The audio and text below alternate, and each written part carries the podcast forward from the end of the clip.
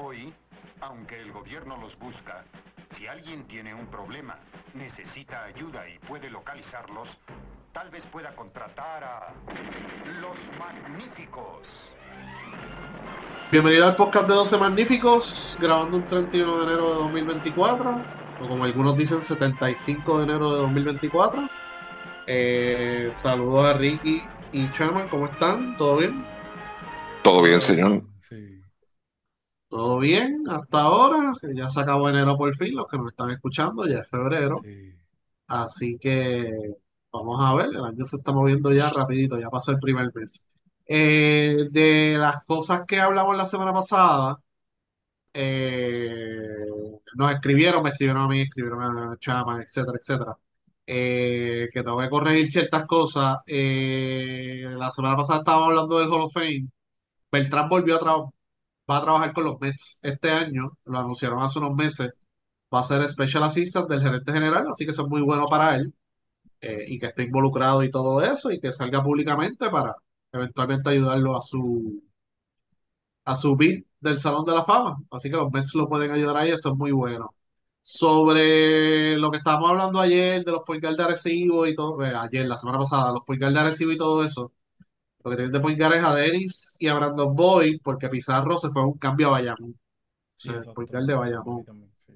Este, sobre el, el torneo de high school que hablamos eh, de Grind Session en Puerto Rico, que es en Carolina del 2 al 4 de febrero, que la semana pasada dijimos algunos juegos que iban a ver, que ahí va a estar este Alejandro Avilés, Felipe Quiñones, etcétera. Eh, eso es high school. Ah, esto es temporada regular, esto no es como que un torneito que se están inventando ahí a lo loco para, para hacerlo aquí, de un fin de semana o lo que sea, sino que esta es la temporada regular de estas escuelas. Los high school en Estados Unidos son, hay escuelas que son especializadas de baloncesto nada más, academias de baloncesto, todo el mundo conoce NG Academy, Verde, este, yo creo que Central Point, pero no estoy 100% seguro, pero la mayoría de los high school en Estados Unidos tienen diferentes equipos. Tienen el equipo nacional, el equipo A, que la mayoría son los que están aquí. Ahora, aquí hay un juego contra un high school de Puerto Rico, que esto hay que notarlo. Esto es Kingdom de Dorado contra Pro- Prolific Green. Está el equipo A, que es el equipo nacional. La mayoría de los equipos que van a estar aquí son los equipos nacionales en los equipos A. Está el equipo regional, que es el equipo B, que son los que normalmente juegan en los torneos estatales, no salen del estado. El equipo A normalmente viaja alrededor de todo Estados Unidos y ahora va a viajar a Puerto Rico. El equipo B, los equipos B, son los equipos regionales que van a estar en los estados. Cuando usted ve el nombre de un high school y al lado ponen un color, white, green, yellow, blue, whatever, esos son los equipos C, D, E, F, G. Estos son, pues, los chamacos que no están becados, etcétera, que, o si es una escuela especializada en deporte, pues todos esos, esos estudiantes que están en esas escuelas tienen que jugar algún deporte. Y si tienen quórum para hacer cuatro o cinco equipos de baloncesto, pues los van dividiendo dependiendo de su habilidad. Así que por lo menos Kingdom de Dorado va a jugar contra Prolific Green. Eso podría ser el equipo C, el equipo D, el equipo E, el equipo F, whatever. Los demás equipos son muy buenos. Eh, así que ¿Quién es el un- de, ese, de, de- de allí de Kingdom? No sabes. no sé por qué. No, no, eso yo pregunto, porque no sé, una vez, yo no sé quién fue que salió en un, en un programa algo así, quejando, ah, yo no sé si fue en, en- en los que dan a veces al mediodía. Que salió, salió un dirigente quejándose de ellos, que ellos pirateaban jugadores o algo así, esos chismes de, de Ah, porque eso, eso lo corre un pastor y qué sé yo, y tienen Oh, chavos y lo que sea. No, sí, no sé, de verdad. Este, después que nos digan quién es el dirigente, pero no, yo no sigo eso. Eh, sí. eh, eh, entonces, para. Estaba hablando la semana pasada, que más adelante lo vamos a hablar también del sorteo, que ya Ricky vio un listado y tiene una, un análisis profundo de ese listado. No. Sí, ¿Profundo de qué? No, hombre.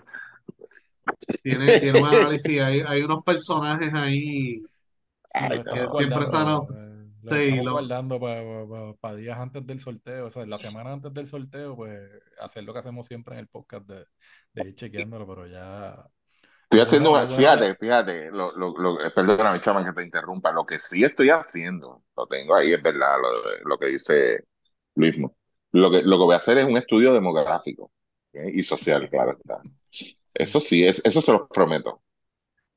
Entonces, eh, en la semana, la semana pasada, de hecho, la- el primer listado que se circuló del el internet sorteo, provee, el internet provee, Ricky. sí, Sí, no, muchacho, con todo lo que se ha visto, date quieto. Bueno, una, vamos, vamos, vamos a hablar claro.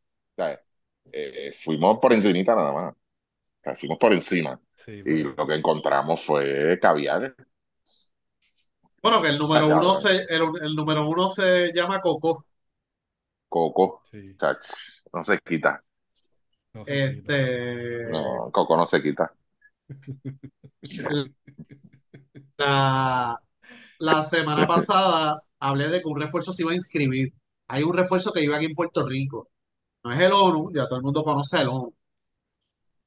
Lo único que sale en el reglamento, aquí hay dos cosas. Hay un reglamento general que te habla de la elegibilidad de los jugadores, que es básicamente que es un artículo con cinco o seis eh, puntos, Perdón. cinco o seis puntos, cinco o seis puntos de cómo un jugador se hace elegible. Solamente hay un punto que especifica sobre la residencia de un jugador. Un refuerzo se puede, puede someterlo, tiene que someter sus documentos que evidencie que ha sido residente en Puerto Rico no menos de tres años antes del inicio del torneo al cual él quiere entrar, el sorteo que él quiere entrar, el torneo que él quiere entrar, la versión que él quiere entrar. Ese jugador todavía no ha sometido los papeles. Y como les dije hace unos segundos, solamente 31 jugadores han sometido sus nombres al momento en la primera lista que se circuló. De todos los nombres que dijimos la semana pasada, solamente Dante Tracy, o hace dos semanas yo creo que fue, Dante Tracy el único que ha sometido sus papeles y ya fue aprobado, es el point que está en Serbia. Los demás no han entrado. Enrique Freeman va a entrar, eso lo sabemos, y Tan Thompson no se sabe. Jalen Sims hay una complicación con su papá, porque él es elegible por el lado paterno. Su abuelo nació en Puerto Rico. Hay una complicación ahí en cuestión del apellido, porque es- ese no es su apellido. El apellido de él, si se hubiese registrado con, el, con su papá y su mamá, hubiese tenido otro apellido. El apellido Sims es de la mamá. Así que tienen que evidenciar que su papá es hijo de alguien que nació en Puerto Rico. Y esa es la complicación y hay que ver si entra y en los números los pusimos ahora, ¿verdad? Eh, de- en las redes de los jugadores que están en Gili, que está promediando sobre 16 puntos con el equipo de Greensboro, así que está jugando muy bien. Eh, Damon Sí, eso, sí, eso, eso yo creo que eventualmente lo, lo- cuando aparecen chavos, siempre esa- esas cosas a veces pues, se resuelven rápido. Así que no me extrañaría que vayan por esa eh, línea. Damon Reed ya fue anunciado, que esto lo anunciaremos más adelante, ¿verdad? Hablaremos de esto más adelante en la preselección. No ha entrado todavía el sorteo, pero es cuestión de llenar el papel y firmarlo y enviarlo porque ya es elegible mediante FIBA. Bueno, no estoy 100% seguro porque la federación lo anunció, pero que sea elegible es otra cosa, ¿verdad? Que FIBA lo haya aprobado es otra cosa, pero al parecer está, tiene toda la documentación. Si ya FIBA lo aprueba, pues normalmente lo que piden es dame el papel firmado y ya, porque el proceso de elegibilidad de FIBA es mucho más complejo que el de BCN, piden más documentos. Por eso es que a veces cuando un jugador ya jugó con el equipo nacional y va a entrar al sorteo de BCN después, pues normalmente lo que piden es firmame la hoja de inscripción y vamos. Así que eh, ese, pero ese todavía no ha entrado al sorteo. Y hay otros nombres también que los hemos mencionado, que esos tampoco han entrado, pero no sabemos el estatus, si van a entrar o no van a entrar.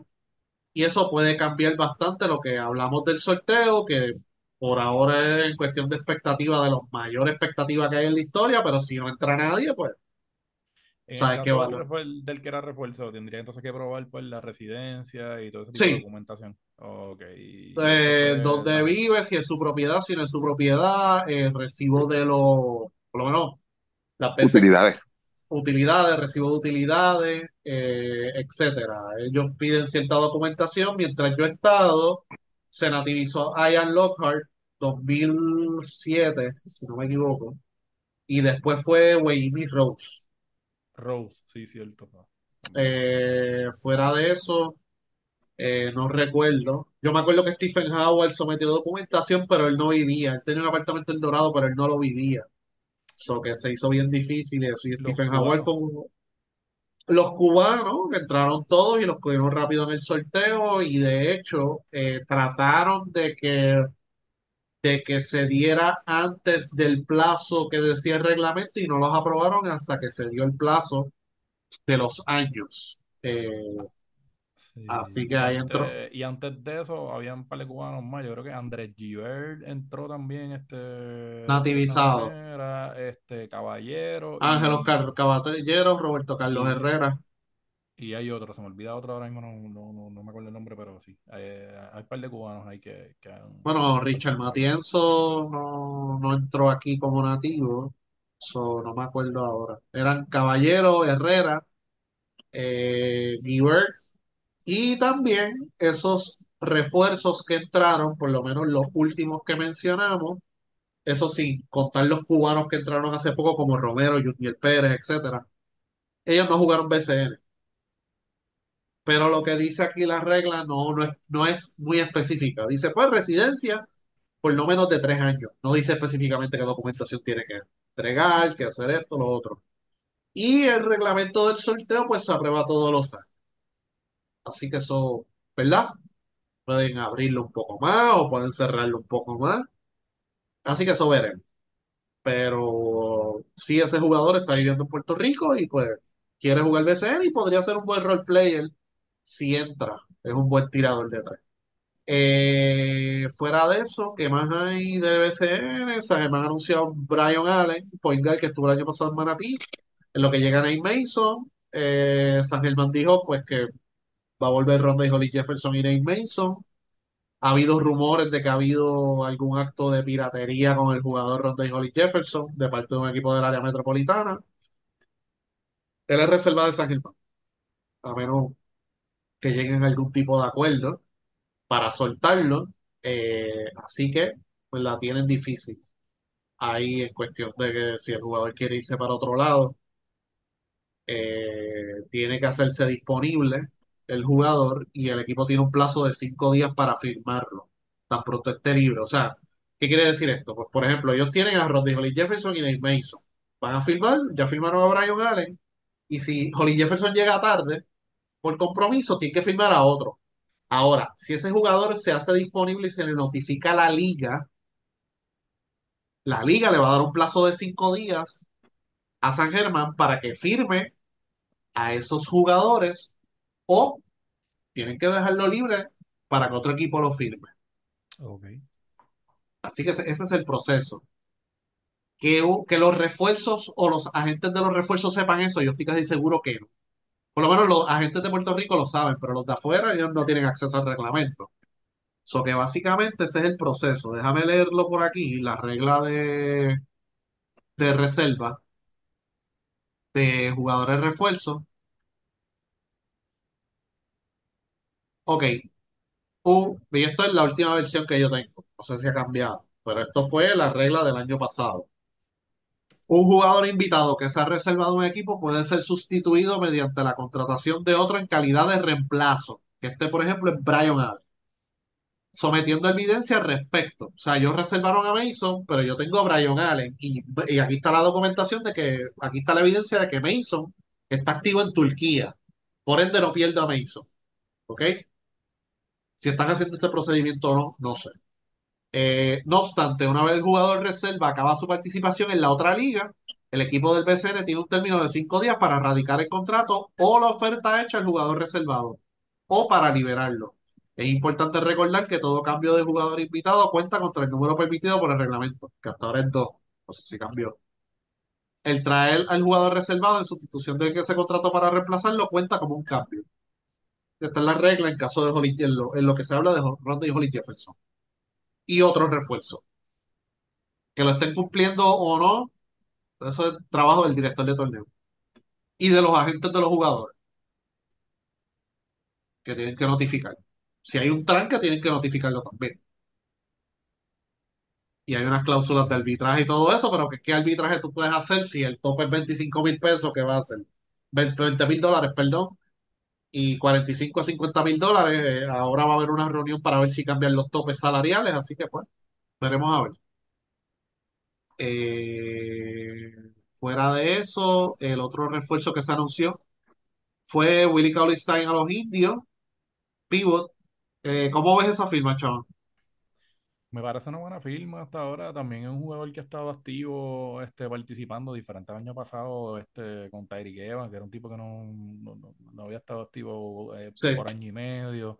So que pues en esa línea, pues, pues es una buena firma. El tema aquí es el- lo, lo mismo que hablamos. A veces estos, estos jugadores con el sello de NBA, pues es un riesgo, porque tú no sabes con qué actitud ellos vienen para acá, si vienen pues a a pasarla bien o, o administrarse, pues ese va a ser el detalle. Pero en términos de- del tipo de jugador que es y, y de la ayuda que, entien- que entiendo yo que debería este, traer a, a- a la pintura en Mayagüez, entiendo que es una buena firma.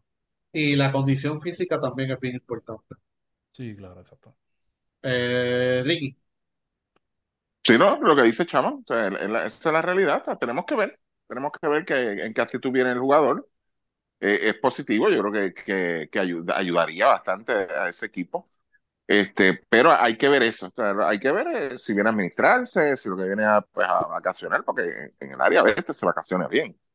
sí, y, Sí. pero por el otro lado, pues tienes la joda bien lejos, tú sabes, de acá del área metro, pues este, yo creo que, que es bastante positivo, vamos a ver, vamos a ver, este, y hay que ver cuando está disponible desde el primer día o llega tarde. Entiendo que ya él terminó, él estaba en Europa. ya él terminó. de- Sí, llega Ok, temprano. ah, pues, Sí. perfecto. Sí, Eh, igual, bueno. que, igual que Byron Allen en San Germán, él estaba activo en Rusia y su equipo ya se eliminó. So, entiendo que eso. Él es- Allen es más como un combo guard que un point guard. Ellos lo han vendido como point guard, pero realmente pues él no es un jugador de mucha asistencia, tampoco es muy consistente de, del tiro de tres, eso sí, es un buen defensor y un jugador que es un poquito más explosivo, pero fuera de eso, pues no, tampoco Yo creo que eso, Mason está jugando muy bien. Ese es el por lo menos, por lo menos si está, si está en buena condición física, Cauley-Stein, eh, es bueno para Mayagüez, porque es un jugador de ese tipo de centro se adapta bien al BCN. Centro defensivo, que pueda correr la cancha, que desvíe tiro, que sea eficiente debajo del canasto, que capture rebotes ofensivos, ese, tipo de, de jugador, pues se adapta muy bien al BCN. Así que pues importante la condición, ¿verdad? Física y mental que tenga ese jugador y que pueda mantenerse consistente, porque el año pasado Mayagüez, la temporada pasada, ellos firmaron varios centros y ninguno, ¿sabes? Wesson tuvo problemas con Christian, so- y el otro refuerzo también, no sé si te acuerdas, etcétera. Así que hay que ver cómo se adaptan y hay que ver, ¿verdad? La, la firma del otro refuerzo que yo entiendo, eh, yo, creo que ellos dijeron que iba a ser un convocar, no estoy seguro. En lo que llega Viñales, que salió de Rusia y se fue para otra liga, Georgie iba a tardar una semana, así que vamos a ver qué es lo que van a hacer ahí. Claro. Eh, pero esas son las firmas de refuerzo hasta ahora, ¿verdad? Santurce tiene a Kenneth Farid, esa fue la, de los primeros refuerzos que se anunció. Así que hasta ahora, hasta ahora esos han sido los refuerzos que, que, que han firmado. Eh, Guaynabo se rumora que va a regresar DeMarcus Cousins, que anda por Taiwán, que la firma fue por unos juegos nada más por allá. Eh, y están hablando con Jordan Bell, que es un delantero centro que jugó de Estados Unidos, jugó contra Puerto Rico, jugó de los Warriors, está en la G League. Eh, y eso pues podría liberar a Mitch Creek, que hay varios equipos interesados en él. Y un buen jugador también. sería un, sería un buen jugador para cualquier equipo aquí de, de, Sí, de BCN. No es el, el, el mejor en, en lo que es la parte defensiva, pero si necesitas un jugador que anote que, y, que, y que haga varias cosas, este, que choque y todas estas cosas, pues tienes un buen jugador ahí. Él, él, él lució bastante bien. sí. Así que hasta ahora eso es lo que hay con, con lo que es el BCN, ¿qué más ha pasado? Eh, se anunció la preselección, ¿no? Ujú. Ah, tenemos preselección ya. Sí. Ah, no, antes, antes de seguir, pero ya se anunciaron como que unos juegos, la inauguración, eh, Bayamón y Carolina el 3 de abril. Eh, deja ver qué otros juegos. Caguas va a San Germán, también el 3 de abril. Eh, Carolina anunció el segundo juego también, que yo creo que es con Santurce. Eh, el 6 de abril, Arecibo y Quebradilla juegan. Así que algunos de los juegos ya se están anunciando, los mismos equipos. Así que eso es importante. Y el orden del sorteo ya se habló. Eh, no se ha hablado del podcast, pero para confirmar el orden, Manatí 1, Aguada 2, Santurce 3 y 4, Carolina 5, Caguas 6, Mayagüez 7, San Germán 8, Ponce 9, Caguas 10, Bayamón 11 y Ponce 12. Así que Y todavía no hay fecha. no hay fecha del sorteo. De los 12 turnos, 8 fu- fueron adquiridos vía cambio. Así que, y esos son, esos son cambios de hace 1, 2, 3, 4 años atrás. Sí. Así que ahora hay varios equipos tratando de entrar a la primera ronda. Han habido cambios por turnos de segunda ronda que todavía no se han anunciado. Así que por lo menos los equipos tienen altas expectativas con el sorteo. Ahora que se registren los jugadores, como dijimos hace unos minutos, pues otra cosa. Eh, ajá, la preselección. Vamos allá. Ay, Dios mío. Ah, espérate. Estaba checando la de la Gili. Este, ok. Jader Fernández, Ok. Brandon Ajá. Georgie, Pacheco, Ok. Jordan Cintrón. Alfonso Plomer, Ah, Adrián Ocasio, ¿Qué? Joval Cruz, Ok. Willow Cruz, ¿Qué? Dimensión, Ok. Philly Wheeler, Ajá. Matías, Eh, eh, Reed, Josué Erazo, Timash Parker, Cristian Negro, Ethan Thompson, Alex Capo, Condit, Toro, Stephen Thompson, Willy Rodríguez, Alin Ford y eh, Ismael Romero. Ese es el listado, la preselección de la ventana de- contra Bahamas. 22 de febrero en el Clemente, quedan como 2.000 boletos, un poquito menos de 2.000 boletos todavía. Y el 25 van a Nassau, Bahamas. Esa es la primera ventana de la clasificatoria al Américo. ¿Algo, algún comentario que tengan que hacer sobre esta lista, Ricky Chaman, que quiere empezar? Hay mucho nombre para, para ver si venden esas 2.000 taquillas, pero son, son nombres que de verdad nosotros sabemos que no van a llegar, de verdad. no, No no no hay forma. Este, es súper interesante, de verdad, súper interesante como siempre. Yo, yo creo que la federación lo, lo, hay que darle A en esmero, de verdad. ¿En ¿En qué? Eh, En esmero. En esmero, ajá. Sí, ellos se esmeran bien, cabrón, de verdad. Ah, eh, Ellos, ellos no. La- el- ellos ahora se, se, te hacen unas listas, tú sabes, que tú, tú empiezas como que, eh, a rayo, coño, no puede ser, de verdad, y después dices, "Ah, esto no está mal, esto no está mal, fíjate, ah, esta es buena fit aquí, qué sé yo, pero la realidad, cuando tú, tú analizas la lista y tú la ves, pero tú dices, coño, espérate, va- va- vamos, vamos primero con los jugadores que están activos en la G-League, que ya lo habló Luis Mo la semana pasada, Luis Mochapa, que eh, eh, el- la G-League no va a parar, es una No, realidad. La Giri no va a parar. Hay que ver si sueltan esos jugadores. Este, eh, vamos, a- empieza a tachar ahí y vas viendo con lo que te vas a quedar. Este, hay jugadores todavía, incluso, que están, este, están activos en otras ligas, la mayoría de ellos, eh, que, que también hay que ver si los van a soltar o no los van a soltar. Ay, es súper interesante, pero te digo que, que, que lo más que veo ahí es mucho esmero por, por poner nombres ahí, de verdad. Sí. Y Willow, para que sigan jodiendo con Willow. Ajá. Hace dos años me cayeron arriba. Mira ahora Willow, ¿dónde está en la selección de Puerto Rico? Y, y ya jugó ya. eh, En una preselección, perdona.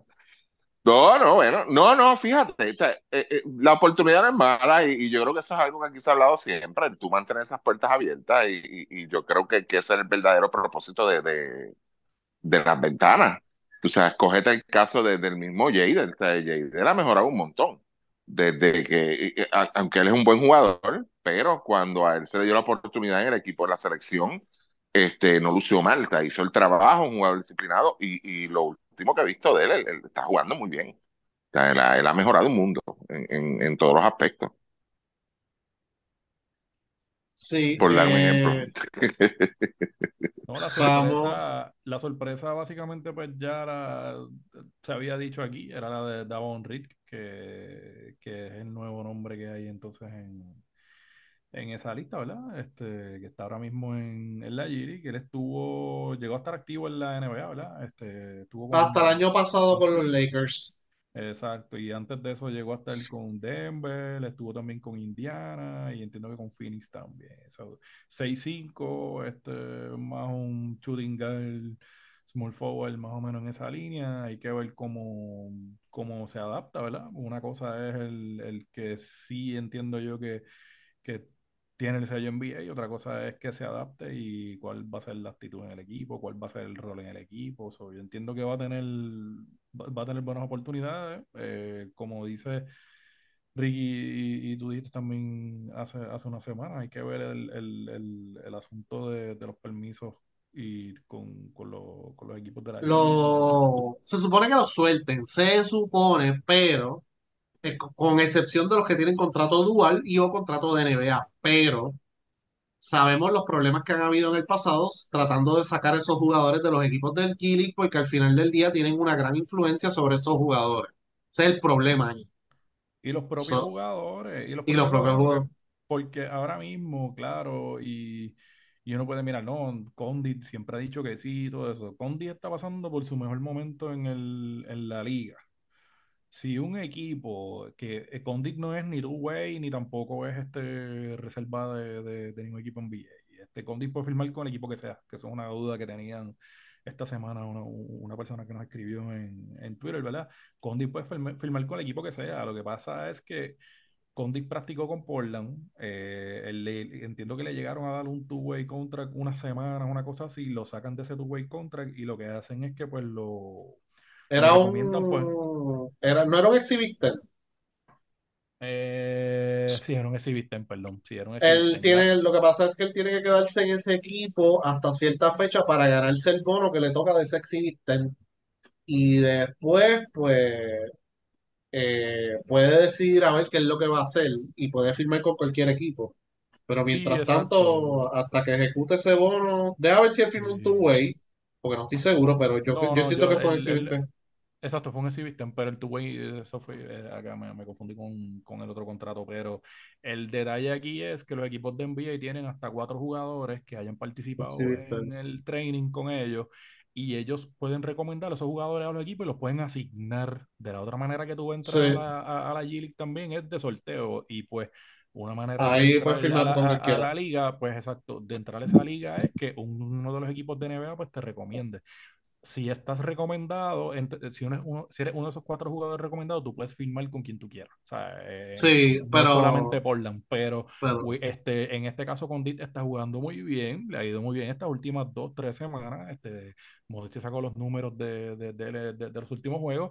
Eh, tuve la oportunidad de ver un partido de él ayer y básicamente él es el, el- el que corre el equipo de la posición de centro, él es el que da las instrucciones, el que siempre está hablando, eh, hace las jugadas de, las cortinas, este, aunque no coge el rebote, crea los espacios para que el equipo coge el rebote, o sea que él, él es el que está jugando bien y, y volvemos, si alguien a lo mejor le dice a Condit, uno de esos equipos le dice, mira, yo te necesito acá, este, quiero que estés pendiente acá porque puede ser que a lo mejor te vamos a subir o puede pasar esto, la gente, eh, lo van a sentar, eh, lo van a sentar y lo van a decir, bueno, si te vas, tú sabes, hay dos Eh, juegos, hay dos juegos esta semana, si selecciona alguien allá, quién sabe, te podemos firmar un contratito, caballo. O sea que él, eh, ahí lo van a poner, ¿verdad? En una situación difícil, él va a tener que tomar una decisión.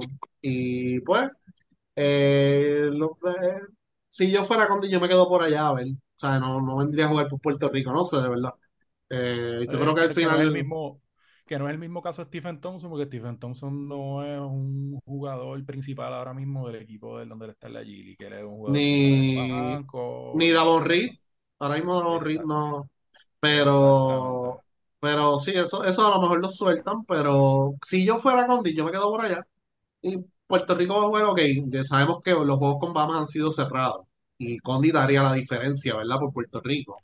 Cierto. Pero al final del día nosotros no podemos ser egoístas. Si Condi se rompe una pata aquí, ¿quién le va a pagar a ese muchacho? Nadie. Y está en una posición ahora mismo que se puede ganar un par de millones de pesos eventualmente si juega, si firma con Portland un ejemplo y juega bien.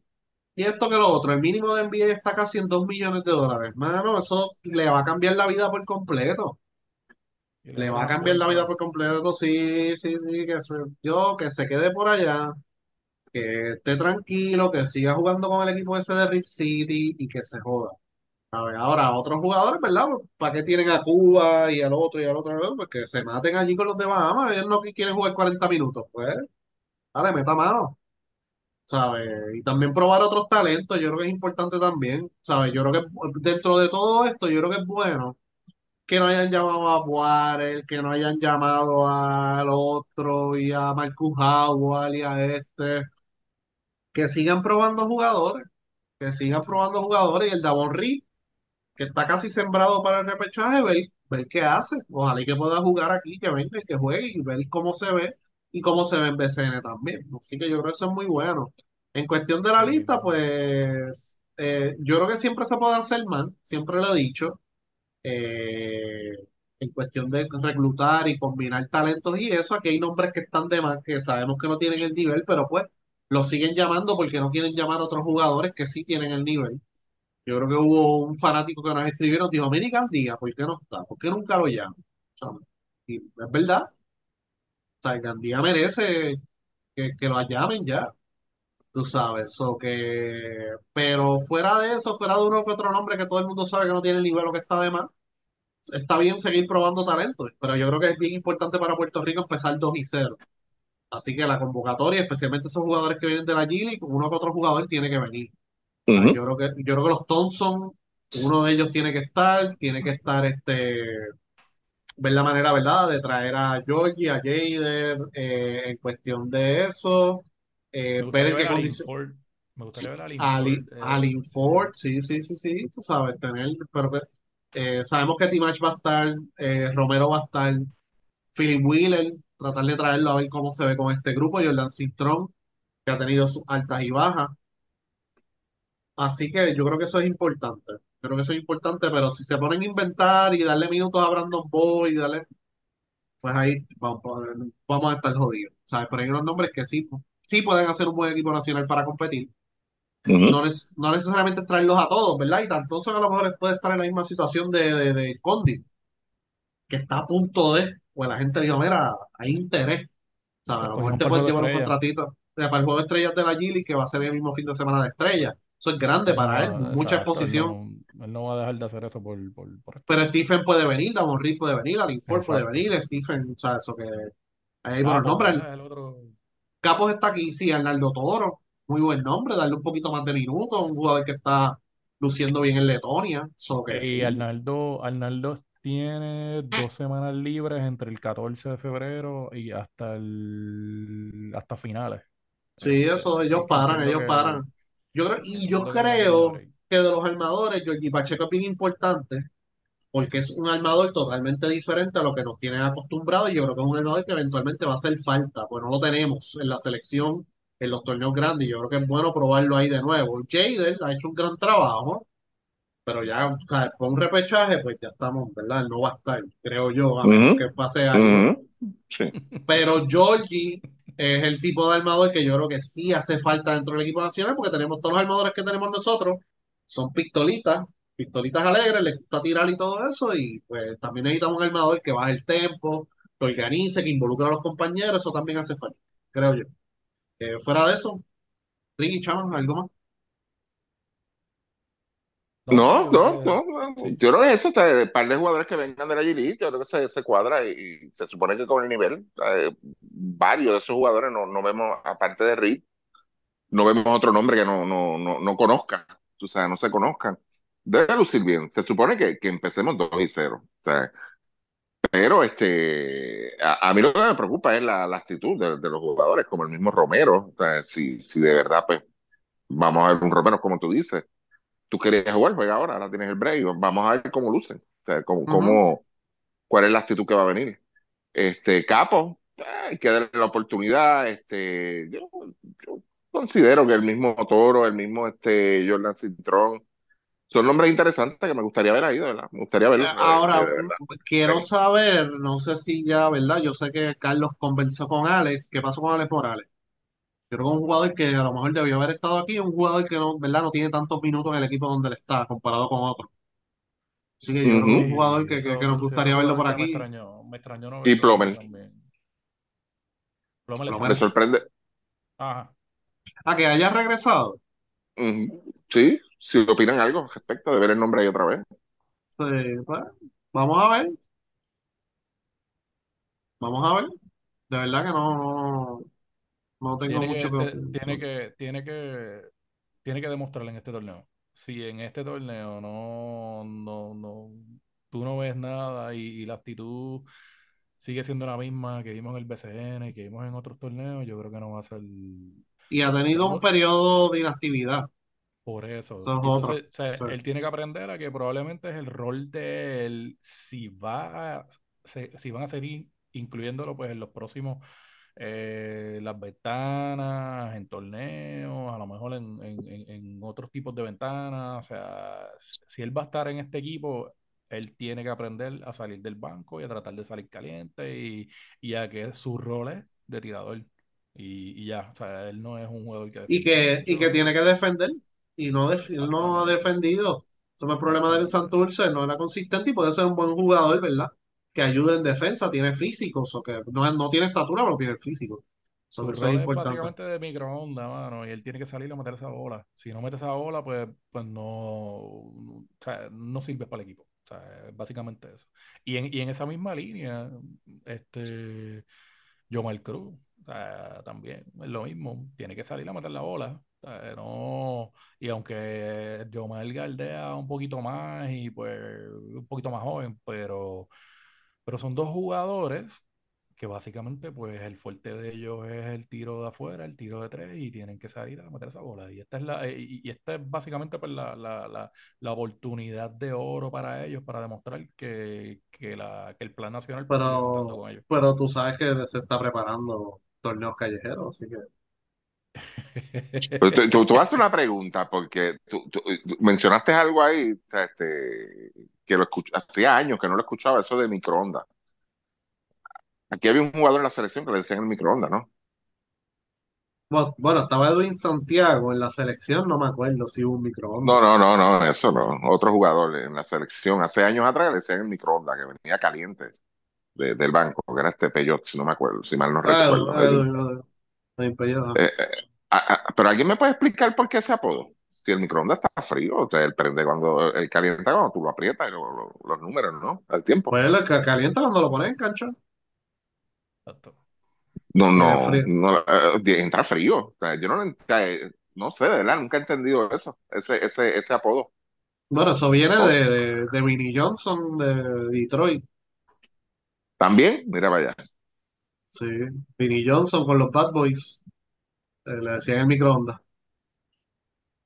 Y de Ok. ahí, de acá en Todavía BCN to- puede, era puede eh, venir de Rusia, la Unión Soviética, y de verdad que no lo entiendo. eh, ajá, con allá- allí sí que Santurce. frío. ¿Cómo? Bueno, pero es que el microondas está. sí que Bueno, es si frío. tú tú tienes microondas, chama, uno. Sí, sí.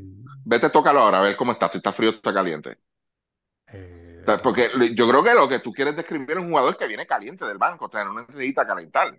No, pero es Ah, que no, el claro. jugador está frío en el banco, le dan la bola, la mete, pues el microondas calentó rápido. Ah, ok, está bien, perfecto. Ok, está bien. Bueno, creo yo, no sé. Sí, No, pero bueno, siempre, que- se, siempre se le ha dicho así. Ah, bueno, ahora que, que esté bien, pues No, no, yo no, yo no, o no, sea, yo no lo estoy diciendo por ustedes. sí. Es, es que eso, por lo menos lo del Impeyo, yo siempre me hacía esa jodida pregunta y, y nunca, y Pero- fíjate, hoy que tú lo mencionas, me acordé, mira, ¿por qué le hice el microondas? El microondas está frío. Bueno, le podemos poner el próximo al air fryer. Exacto, ahí tiene uno. También está fría, este, Luis Mo. Oye, No, lo- no, de verdad, no lo entiendo, no lo entiendo, no lo entiendo, de verdad. El, el restaurante que está al lado tuyo hace las cosas en microondas o cómo es la cosa. ¿Qué sé yo? ¿Qué sé yo? De- de- El tipo está mirando para el carajo para allá. Te mira a ti, está mirando para el carajo a la vez. No nos han dicho si han pedido el especial del pisco, así que pendiente de eso. Ay, mi madre, del Dios Luis. mío. Metiendo en problemas con esos muchachos. Este, Entonces hicimos una... de- de- de esa lista también, mano, Cristian Negrón, pues hay que ver. Es bueno. El- el- el- Ah, sí, esa que, es buena. que probablemente, pues, también. Pero él estuvo en los, los panamericanos, los, los centroamericanos, ¿verdad? No Él- ninguno de los dos. Yo él estuve en uno... En las Sí, Bahamas también. Él estuvo en de, en la selección que llevaron para las Bahamas. a- Y él no fue a los centroamericanos, ¿de verdad que no? Ah, pues mira, mala mía. Pero A mí que lo había ha visto. el- anteriormente ha estado en el, en el grupo nacional de, de- de juvenil y pues no sé, pero él, él lució bien en Ponce esta temporada. No me molesta Sí. ahí, no. A mí, de, de los que, de los que veo ahí, honestamente, sin restarle mérito en lo que él haya progresado en el 3 para 3 y toda esta cosa, Adrián Ocasio, yo no sé por qué está ahí. Eh, ho- honestamente, eh, él no ha participado en profesionalmente 5 para 5 hace tiempo y, él, y, y lo único que ha jugado lo jugó en los Panamericanos y él casi ni jugó. O sea, entonces, eh, no sé, eh, siento que eh, eh, es el nombre que entonces me da a mí a, a- a dudar de, de la planificación de esta lista. Y pues ahí pues es donde... Pero Ahí- tú, ahí- digo, Sí, todas las preselecciones es lo mismo. Este chamán, no te sorprende. sé, no, no, eh, esto- pero pues a lo mejor tú puedes disfrazarle esta lista y decir, mira, eh, tal jugador, coño, mira, tú activo el año pasado en BCN, pero bueno, te estás añadiendo un jugador que ni, ni, ni está activo, ni estuvo activo en el BCN, mano, en, en ninguna liga 5 para 5, él lo que está enfocado es en 3 para 3, en ese tipo tranquilo jugando 3 para 3, tú sabes, estar sacándolo de... de- Pero hay de que poner nombre, papá. Hay que poner nombre, olvídate. Eh, Willy Rodríguez está bien, porque fíjate, Sí. él, él- él- él no lució mal en, la- en las oportunidades que le dieron anteriormente y para el torneo que es, pues olvídate. Pero Ujú. no sé. Willow Cruz, mano. tú, tú- ya tú dijiste al principio, pero. O sea, cuando tú miras, entonces tú dices, coño, mano, traiste a Willow Cruz y tienes nombres ahí de jugadores que están activos en Europa, pero entonces, ¿dónde está Gandía? No, lo de Gandía, yo, yo lo dije la otra vez. Gandía se me está pareciendo mucho el caso de Andrés aquí hace años atrás con la selección también. O sea, es un jugador que se está destacando en, en ligas extranjeras y, y aquí le daban, le daban de codo. ¿no? No, y Esa es la realidad. el- por lo menos aquí, fíjate, Eddie le dio el break en, en varios Eddie sí, y- Eddie se lo dio, sí. Eddie, Eddie Sí. le, dio, le dio el break, pero no sé, desde que está Rollo no, no, no he visto como que mucha gestión en, en esa Con él dirección. no. Y me gustaría saber, de verdad, porque sea, a mí me gusta, yo como periodista, yo le preguntaría, o sea, mira, ven acá, este, ¿tú lo has considerado o es que tienes un chisme con él igual que tienes con los otros? O sea, dime. Sí, exacto. Y no es que Gandía sea este, el, el nuevo Tyrese Haliburton del baloncesto aquí. nada, pero yo No. entiendo, pero, pero yo entiendo que un jugador que tiene ya la experiencia europea, tiene la experiencia en, en la selección adulta y pues no cuentan con él. O sea, no sé, no, me, me- está raro, ¿verdad? Y que tú entonces incluyes aquí a Willow Cruz y a Brandon Boy y que Brandon Boy sí es un muerto. O sea, honestamente, aquí no, yo no, o sea, por lo menos yo, yo puedo ver y decir, mira, coño, Willow Cruz tuvo un par de juegos y, y en televisión metió, metió un canasto del cana y. Pero Brandon Boy, mano, ¿qué carajo ha hecho Brandon Boy aquí? Nada, es un jugador, un, un- un jugador de los 11, 12, 13 de aquí, de, de los- de los rosters. No, él muchas veces él en Arecibo él no, no aparecía en hostel. No, no, Esa es la no. realidad, no Por aparecía en roster. digo, o sea, por ¿Y dónde, y dónde está el jet? ¿Dónde está el jet?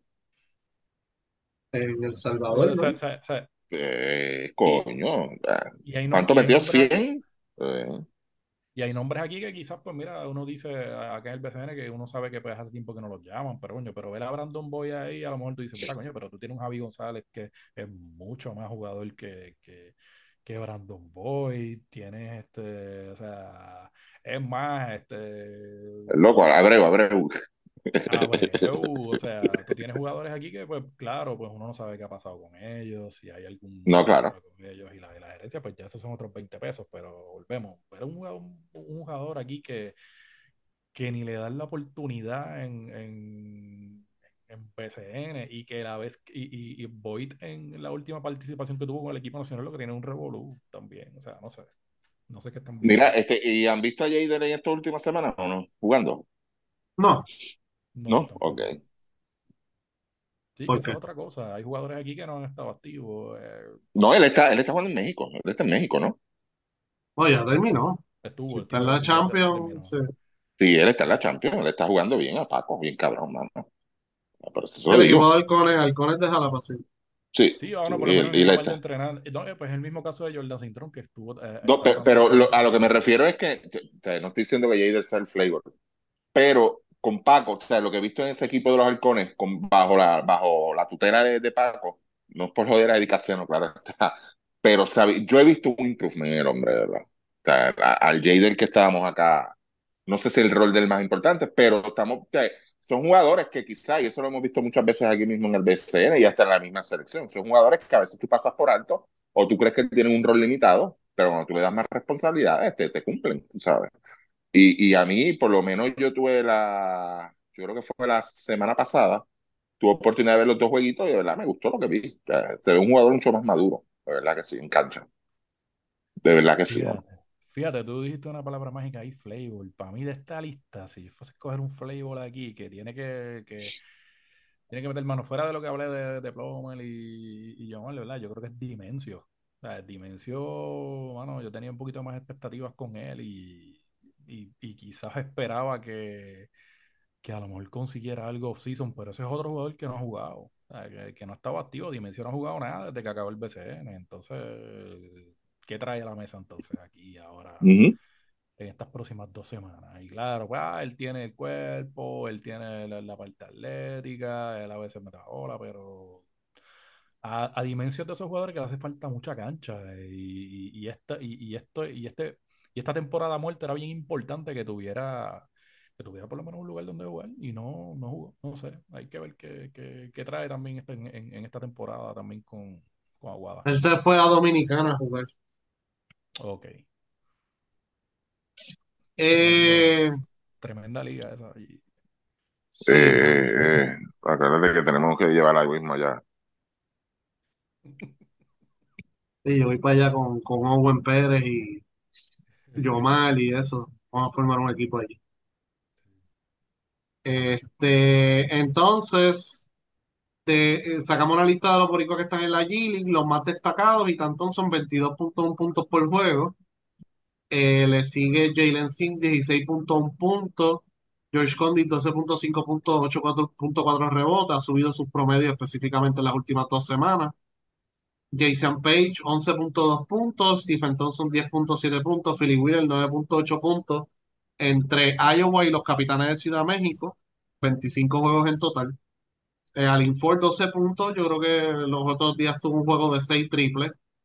Eh, ¿quién más? Harkless, 6 puntos, 3 rebotes. Murphy, 6 puntos, 7 puntos, 4.7 rebotes. Así que básicamente, ¿verdad? Dentro de todos, esos han sido los más destacados. Alex Morales, 8.7 puntos, 5.3 rebotes, 3.2 asistencias. Así que eh, esos son los boricuas más o menos. Hay más nombres, ¿no? Los pusimos en las redes eh, para que los verifiquen. Por eso los juegos hasta ayer son estos números de estos jugadores de la G-League. Algo que hayan notado de esta lista que se, que se publicó, este, muchachos. Fíjate, yo pensaba, yo pensaba que yo pensaba que iba, Harkless iba a lucir más en, en- en ese equipo y, y no lo han puesto mucho. Y, y yo sé que ahí, aquí rápido, pues, ah, este, también el sello NBA, que es Harkless otra vez que viene, hay que, eh, hay que ver qué es lo que trae Harkless y decide eh, Tuvo. listarse en, en el sorteo y, y cuál es el rol que le van a dar, porque, pues, no sé, me está bien extraño y a Harkless yo creo que lo que tiene son 29 por ahí, este, él no... Le queda, le, debe- le deben quedar. O sea, si, si se dedica Sí. y tiene el compromiso, le debe quedar tres o cuatro Eso, añitos lo, lo que pasa es que él empezó joven en, en, en la NBA, pero este, o sea, yo entendería que o sea, me, me ¿Tú crees que está quemado? mejores números. Mano, pues por los números que está, que, que está teniendo y los juegos que ha tenido oportunidades, mano, pues parecería eso. Mm, ok, ok. O, Él, o, él o, tuvo un tiempo eh, fuera. el- las lesiones, es lo otro. Él tuvo un tiempo fuera. So que está cogiendo cancha ahora.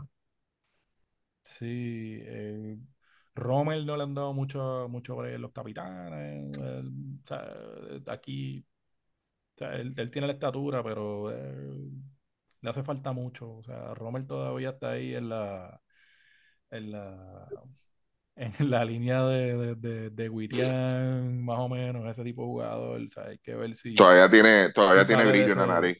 Exactamente. Hay, hay, hay que ver si, si sale de ese. Cuando se la ese pongo paca, entonces. eh, Sí, ese es el pote de José Guirian, este, J.J. Rommel. Ahí también está Gordon, ese de, San Germán. Fíjate que ese otro nombre que a lo mejor en, en esa lista de, de la, de la preselección no era malo ponerlo y ver que, cómo se desempeñaba, ¿verdad? Jugador alto. ahí, ahí- se han quedado muchos en esa lista.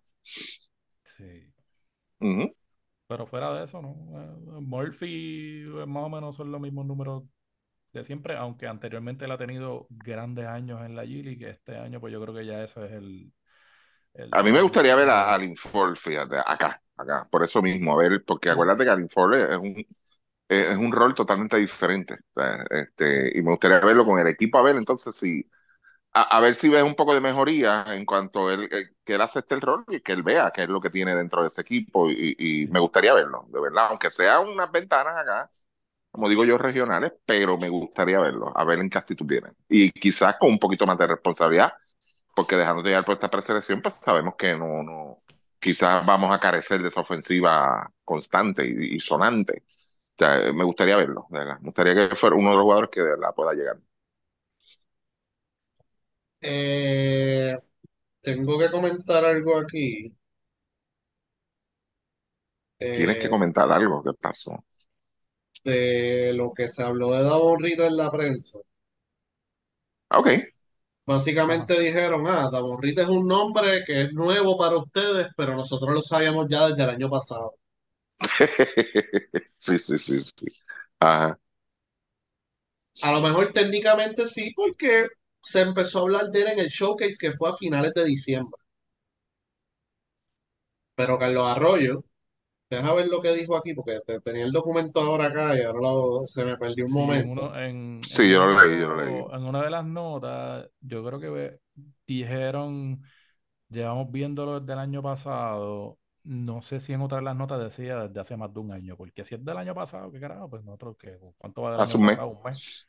Mes. Pero, pero de- a lo mejor, no sé, a lo mejor el reportero entendió mal y después lo cambiaron, no sé, pero Sí, pero Arroyo fue al showcase, pero él no habló con Davon Reed. Eso te lo puedo asegurar. ¿Sabes? Eh, él habló con otros jugadores que sí estaban allí, que sí son parte del programa nacional, pero de Davon Reed no sabía nada. Y otras personas que estaban allí, porque allí fueron como siete equipos de BCN a ese showcase, que fue a finales de diciembre, entre ellos Cagua, Guaynabo, aunque Varea fue, ¿verdad?, a nombre de los Mavericks, pero pues cuenta Guaynabo ahí, eh, Santurce, Caguas, etcétera. Eh, Ponce, eh, fue Carlos Morales. Eh, el rumor que estaba corriendo allí era que, que Rick tenía algo de Boricua, pero no sabían qué era en ese momento. Y Arroyo no se sentó a hablar con Davon Rick. De hecho, Davon Rick fue compañero de equipo de Ángel Rodríguez.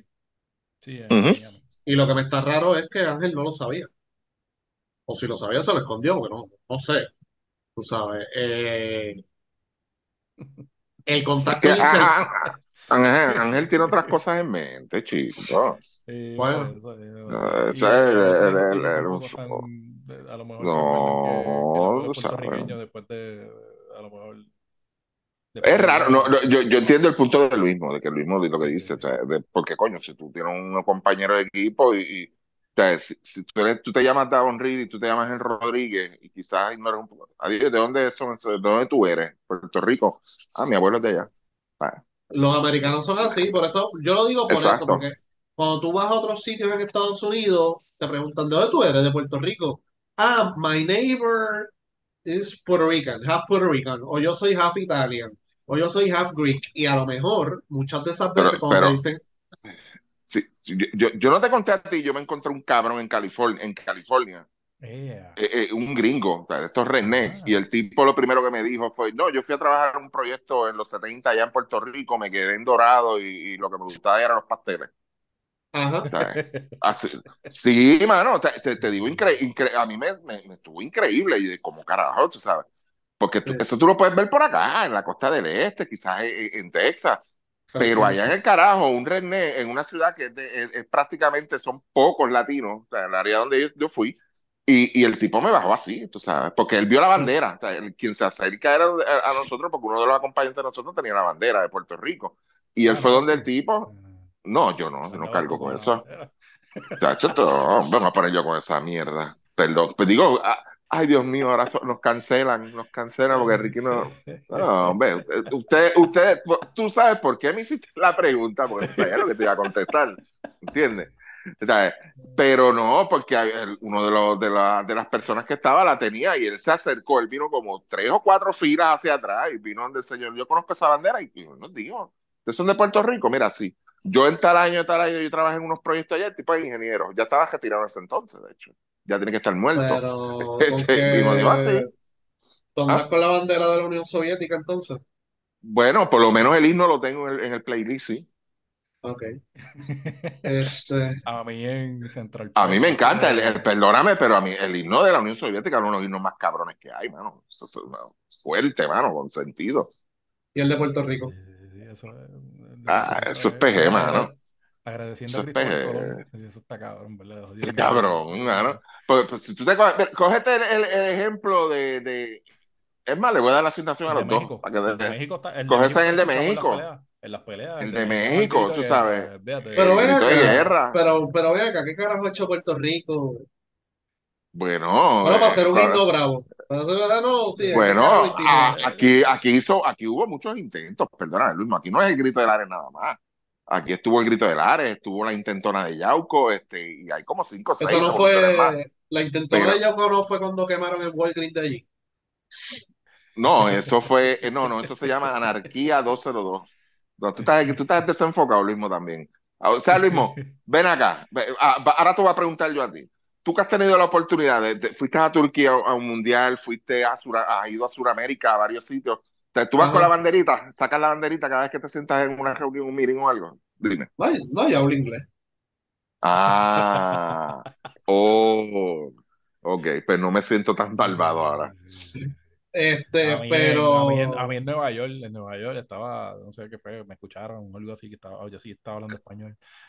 y este, salió un español de allá, o como, como un millennial, no sé, y estaba con las personas que andaban, nos escuchó. Y, ah, ustedes son de Puerto Rico. Ah, ah, de allá es Arcángel. Ay, mi madre, no les mandaste con la canoa que te estabas comiendo. Eh, él emocionado, él emocionado. No, que Arcángel No, mira, pues fíjate, Fíjate, a mí, eh, a mí me han dicho otras nacionalidades menos puertorriqueños.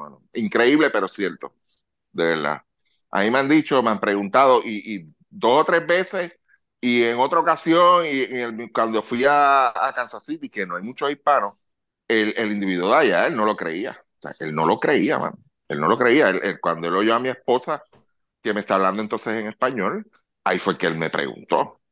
¿Entiendes? Y dice, no, jamás en la vida. Ahora, a mí una, cuando fui a, a- a el viaje que yo di en verano, a mí me dio gracia, porque esa gente oye mucha salsa, la pero salsa boricua, Sí. la salsa vieja de Puerto Rico. Y son locos, son ídolos, y, y- y todos los Uber que yo tomaba, o estaba aquí, estaba allá, y, wow, ¿te la salsa este boricua? Me dice, sí, eh, dice, los puertorriqueños son los mejores en esto, esto, esto y lo otro. ¿Y, y, de dónde es que ustedes vienen? Y yo, yo mira a mi esposa, le digo la verdad o no.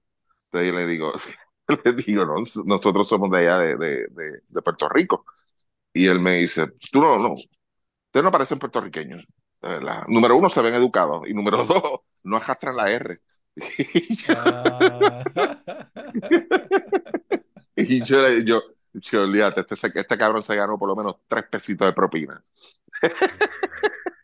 Sí, lo- los gringos cuando dicen puertorriqueño, pues ellos piensan en Sabio Vega o algo así, los que ven en la lucha No, está cabrón, mano, está Esos cabrón. son, esos son los puertorriqueños para ellos. Este, A nada, propósito, a propósito, por culpa de ustedes me puse a ver el Royal Rumble. Hacía años que yo no veía eso. Y, y les voy a decir algo, qué clase de porquería, mi hermano. Sí, de el de, la- el de, el de varones tuvo una mierda.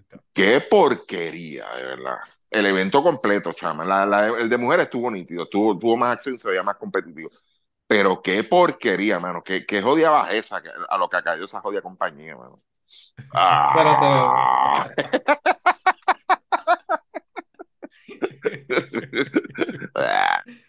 Se me olvidó poner Voodoo Child. Este, pues volviendo al punto, este, Ajá. que, to- estos New Rican o todas estas personas que viven en Estados Unidos dicen, no, no, yo soy italiano, yo soy griego. Y muchas veces son bisnietos, tataranietos, o los abuelos vinieron hace 300 años, whatever. Ajá. So que, pero eh, me estuvo raro. Yo dije, coño, compañero de Rodríguez, y no, no, no sabían que él era boricua.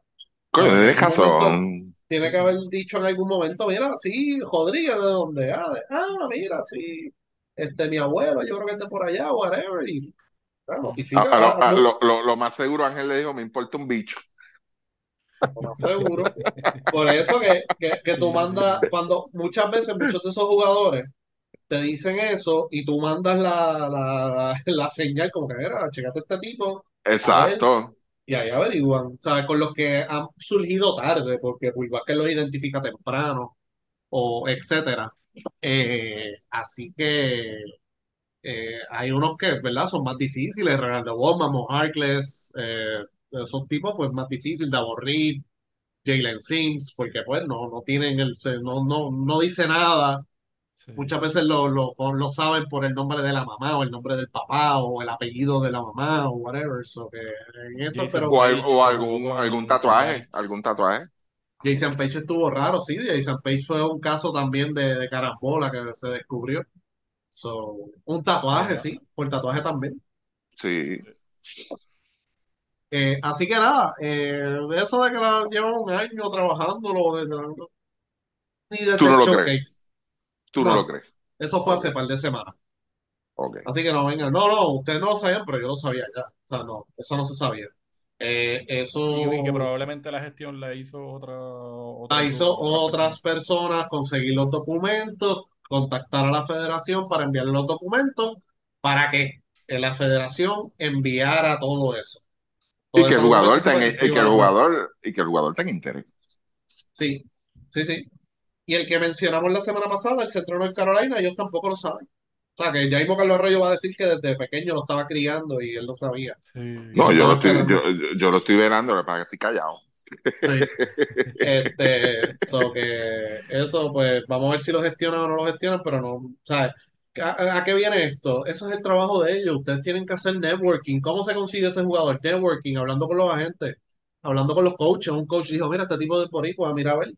¿Sabes? So que eso es networking, estar en contacto con los agentes, ir a los juegos, ir al Summer League. Esto fue el Winter Showcase, los equipos aprovecharon ese viaje.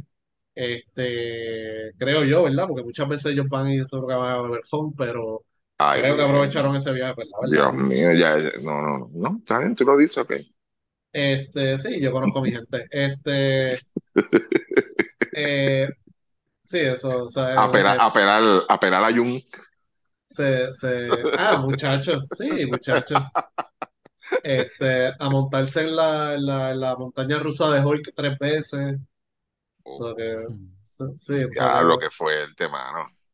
pero que, que eso es bueno, tú sabes, y mediante esos contactos, pues es que tú consigues algo así, una... De chiripa se consiguieron dos jugadores, Reed y Sims. Sims es un poquito más complicado, ya lo dijimos, eh, por la situación del papá, pero Reed ya está. Eh, No, y, y habrán, ahora fíjate, ahora tú acabas de mencionar algo interesante, porque tú, tú, tú mencionaste estos nombres, de los casos de que, que hay algunos jugadores que son más difíciles para Ajá. identificar. Eh, ¿Tú, ¿Tú crees que habrá una generación que hoy en día, pues, pues como Bad Bunny es de Puerto Rico, digan, lo saquen al aire y digan, mira, yo soy puertorriqueño igual que Bad Bunny? Eso hay que sí, eso hay que estar revisando las redes y eso, a ver qué pasa. Exacto, ok. O sea, que pueda tener un efecto positivo. La actriz de, de Eh, eh, Lotus. cuidado, cu- cuidado, cuidado, cuidado con lo que vas a La decir. actriz, la actriz de White Lotus, la que salió en. La que es como latina ella. Que ella Aubrey Plaza. Aubrey Plaza. Ah, ella- se ve muy bien. eh, sí, ella sale. Ella, ella en una entrevista dijo que ella tenía sangre de taíno. So, yo, como que, ¿qué carajo, mano? ¿Sabes? ¿Qué sé yo? Y, y quien vivía que era el abuelo, no sé. Anyway. Sangre Taína no era un luchador. También. Sangre taína, sí, de, de los de sabio. Sí, pues. Sí. Eh, que se hacía una- unas pinturas con- achotes, con achotes en la cara. Sí, salía Se amajaban un con- machete. sí, con Un machete, ¿verdad? Eh. y, con una correa de esas rojas amarrada como de jíbaro. Sí, de los que cantaban el himno. Eh, Sí, así que Ah, ¿verdad? Vamos a verlo, ojalá que, que se dé y que se dé bien y que salgan más jugadores. Ah, ah, otra cosa, espérate, es que hay un par de descargas hoy. Eh, ¡Qué rayo! Ya le, ya, ya, ya dijiste borrachones, chismosos, que se montan en la de Hulk. Nada, la de Esa chismoso es ra- ahorita, la de esa chismoso es ra- la ahorita. Ajá. No, pareíta, pareíta diciendo, no, no, las selecciones juveniles tienen que ser para los de aquí. Pero ven acá, Ah, que él dijo eso. Sí, en el, el debate TV, digo, no, no, yo creo que las selecciones juveniles tienen que ser para los jugadores puertorriqueños. Ah, bueno, no sé si lo dijo por, para demostrar que, o sea, vamos a hablar la verdad. Y ustedes vieron el listado del sorteo que, que ustedes, el que ustedes tienen. Aquí no se están produciendo jugadores, gente. No. ¿Y Coco? No sé ¿Qué si- pasó? Bueno, pero Coco está ahí eh, y de hecho está número uno en la lista, así que ese es el primero que hay que cautear a Coco. No se quita, Coco. Sí, no se quita. Mo, per- Pues- perdona, sin ánimos de joder. Él no lo que eh, digo, ¿verdad? Porque yo creo que sí que yo fue un, un, un, este, ¿cómo se llama esto? Como una especie de podcast, este, pero eh, en video, ¿verdad? Ajá. Eh, Él, él no lo que quiso decir fue, o lo que dijo fue que él prefería. Ok, pues que el que coja una selección juvenil y que la dirija con 12 boricuas a ver qué es lo que va a pasar. Ok, ok. Que, pero que él vaya allí y lo haga. ¿Sabes? Porque a mí me encanta escuchar a estos coaches, y de hecho hay coaches en la juvenil también, que se pasan Mucho. hablando mierda y que se Sí. pasan, no, que, que estos nullos, que yo no sé qué carajo, que esto, que lo otro. Y entonces a la hora de la verdad, o, reclutan jugadores para sus programas, tratan de traer a New York a Puerto Rico para jugar en sus programas de high school y en los torneos federativos. O se los llevan para, para las selecciones también, porque saben que aquí no hay suficiente talento opuesto hace 30 años o hace 20 años para competir de tú a tú con países de la región. No te estoy hablando ni del mundial, estoy hablando de países de la región. Nosotros no podemos ni competir en la región, no podemos competir ni, ni en América podemos competir con talento 100% de aquí. Y entonces que vengan con eso, pues ok, pues Barea, vete, dirige una selección juvenil con 12 boricuas, boricuas, boricuas, ningún New Rican, no, los de aquí, los que están sacando de aquí, a ver qué es lo que va a pasar. Y a lo mejor Producto, eso producto de las categorías menores de aquí. de aquí, hasta los 15, 16 años, no que cogió un avión y se fue para Estados Unidos, no, no, No, no, no, de aquí, de aquí, los, los los que que se quedaron aquí, todos esos chojatos antes aquí que, que los dirigen, exacto, que los desarrollan. sácalo, porque a lo mejor eso puede, aunque no ha habido ningún despertar, pero podría haber un despertar y decir, mira que hay un problema. tú sabes, pero Sí. hasta ahora no, no lo han hecho, tú sabes, ahora mismo, por Ok, ejemplo, pero cham- ¿cu- ¿cuánto, cu- cuánto hace que aquí están jugando? Vamos a ir por partes. ¿Cuánto hace que aquí están jugando los hijos de, de, de puertorriqueños? Los nietos, Los hijos. Hijo, hijo, hijo. hijos de puertorriqueños, Sí, que, que son, nacieron allá, pero son hijos de puertorriqueños. hijos, voy a hablar hace tiempo. ¿Y de los nietos? 70, ¿Desde cuándo? de los 70, nietos de 70, la chama. Ajá. ¿Y, lo- y los Nietos. nietos? Nietos como 20. Nietos, don- ajá, un poquito más, sí, por ahí. Un poquito, 20 años. Sí, O sea, que porque, nosotros tenemos, o sea, porque- o sea, de- de- de- desde que, que empezaron a llegar los nietos, aunque no todos, ¿verdad? Pero desde que Sí. empezaron a llegar los nietos, aquí se vio, ya eso, la, la diferencia estaba marcada en calidad. Seguíamos Ajá. produciendo jugadores a menor escala, pero era- la mayoría, toda esa cepa, que yo creo que Chaman habló de esto, fueron jugadores que, que sí eh, son de aquí puertorriqueños, empezaron aquí en las categorías menores, pero ya a mitad de esa juvenil se fueron afuera, a colegios afuera. O sea, Sí, se fueron a, a- a eh, colegios allá. O sea, de eso es un problema que lo tenemos hace años. De esta cepa más o menos que jugó hasta los otros días, Dani Santiago es nieto, Apodaca es nieto, Ayuso es nieto. Por eso. Pero, Y pero eso lo que fue te quiero 90 y pico, es, eso 98, es 90 y 97 por ahí. pico. Por ahí sí. Y son jugadores que, que ya sabíamos, tú sabes, de que aquí no se estaba produciendo a la par. De- ¿por, por qué carajo? Bueno, en el caso de Apodaca, pues Apodaca se oye hispano, Ayuso se oye hispano, Santiago es hispano. Pues claro, no nos afectó tanto. Ahora es que viene. Y aquí hace años empezaron con unos comentarios demasiado, demasiado fuertes. No los voy a mencionar ahora. Pero, o sea, ¿cómo carajo? O sea, tú, a estas alturas, si ellos, no, ellos se vienen a dar cuenta ahora, eh, mira, eh, tenemos que empezar a desarrollarlo de aquí. Tenemos un problema.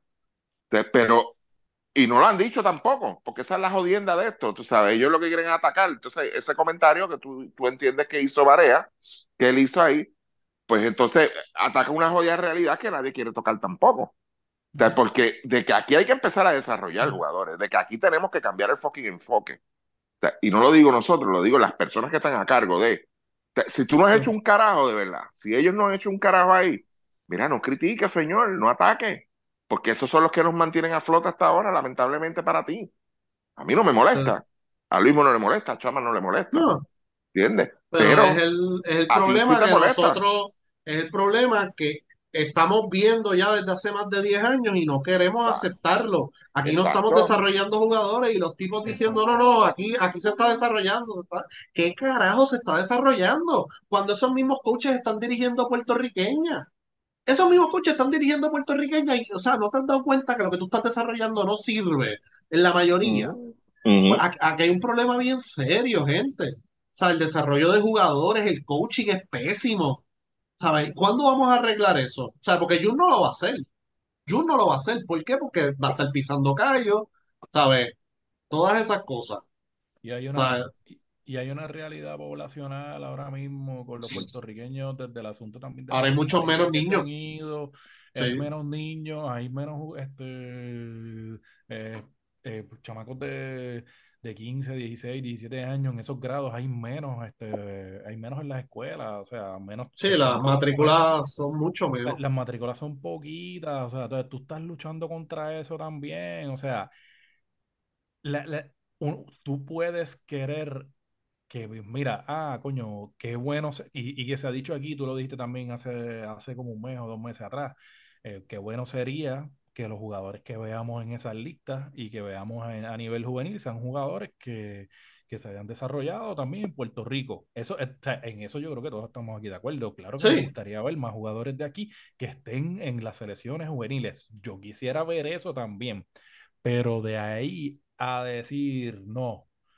Aquí quien tienen que estar son los jugadores este, de Puerto Rico y los de afuera. Esto, o sea, dar a entender eso es otra cosa diferente a, a- a- a uno. Es, es como quien dice, es, es como que no estás aceptando la responsabilidad que tienen los coaches de aquí y, y las categorías de aquí y los clubes de aquí, que yo entiendo que también Barea va a apelar a eso porque, pues, claro, él, él se va a mover probablemente, pues, después de este, de este grupo de Arroyo, de Jung y todo eso, yo estoy seguro que va a venir otro grupo y Barea va a estar pendiente de eso. Él se, quiere- él se va a querer ganar también a los de aquí. Y ese es el tipo de comentario pues, que a veces hacen los, los, los federativos para tratar de ganarse a, a la gente, a los clubes y toda esta cosa. Pero la realidad es otra cosa. La realidad es que de aquí no están saliendo mucho y tú puedes hacer un esfuerzo ahora mismo, empezar a hacer un esfuerzo de, ah, vamos a mejorar las categorías menores, vamos a, a tratar de que estos chamacos se queden, vamos a buscar este, eh, este, talleres para los coaches y toda esta cosa y ese fruto no lo vamos a ver en 20 años. O sea, Ujú. eh, Pero es que, es que- eso, es eso un juego, eso eso es un juego que tú tienes que, que, que buscar a la larga. Eso es el long game. Eh, No, no eso- puede ser, no, no, no, aquí solución rápida no van a ver porque todo, No. toda la tendencia ha sido eh, a que la gente se está yendo y que las oportunidades que están buscando estos chamacos que son atletas y que son deportistas, las están buscando afuera. Y sea, y sea ah, béisbol, sea baloncesto y sea también el balompié, que también, pues esta semana, la semana Pero- pasada firmaron uno puertorriqueño en Real Madrid y estaban con pero lame- la- lamentable. Pero, ok, si tú te coges ese caso de, no, no vamos a entrar mucho en eso, este, el caso de, de Jeremy, este, eh, son efectos de quizás hace 20 años atrás, 15 años a 18 años, el pequeño bus que tuvo el fútbol aquí en Puerto Rico. A eso, por eso te digo, no vamos a entrar mucho en eso. Claro. Pero en el caso de, de estos deportes, en el caso de, de, de, de lo que trae Varea a colación, de un problema que ya está existente, por eso es que le- le- hago, eh, lo llevo a 20, 25, 30 años atrás, donde ya se- tú, tú empiezas a ver, tú siempre has sido bien, bien enfático en el asunto demográfico, tenemos un problema demográfico, este, en, el, en, en el issue de que pues, no, no, no se están haciendo niños. Entonces, lo otro que tú tienes que ver es cuáles son los intereses de los niños de hoy en día. ¿Entiendes? Claro. ¿De dónde? De, de- los intereses de esos niños cambiaron. Cambiaron. a pesar de que nosotros a nivel mundial y que tenemos más acceso a eso, porque hace quizá, vamos, no nos vamos a ir muy lejos, este, pero para ti, chama, en el, déjame ver, eh, el 88, 89, 90, 91, quizás no teníamos la información corriendo como está corriendo ahora, pero si a ti te gustaba el béisbol, tú me podías decir a mí, mira, en Puerto, en las grandes ligas de en Estados Unidos hay 19 jugadores puertorriqueños y yo te los puedo mencionar todos. Y esos eran tus ídolos, independientemente, pero esos eran tus ídolos. Lamentablemente tenemos esa información hoy en día y, y, por eso es que a mí a veces para debatir con otras personas que yo sé que lo que hacen es que se meten a Google a buscar y, y ah, no, y esto, y te empiezan a traer mierda, mire, no, no es lo mismo, gente, no es lo mismo. Por eso te digo, ¿cuáles son los intereses de la juventud hoy en día? Los, jóvenes, los chamaquitos, vamos a irnos más atrás, no nos vamos a ir con los adolescentes, son otros intereses.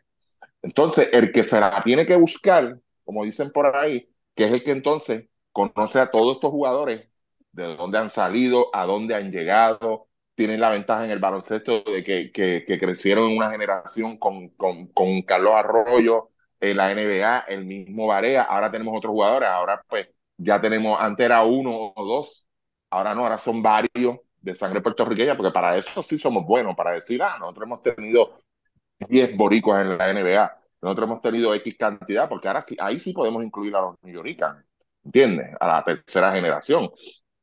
Pero si tú no cambias ese enfoque y tú los envuelves a esos jóvenes a que cambien sus intereses, nosotros no vamos a producir nada. Va a salir del mismo sitio. Pero entonces, lamentablemente, el deporte se tiene que enfocar en estos sitios que quizás no tengan el acceso a donde de verdad se está desarrollando el deporte. Por eso te digo que es un asunto de enfoque.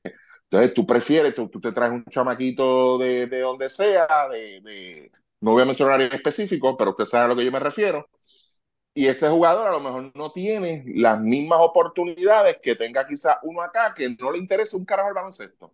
Pero ese sí tiene todas las oportunidades y, y olvídate, este lo vamos a mandar aquí, lo vamos a mandar allá. Claro está, fue ese billete.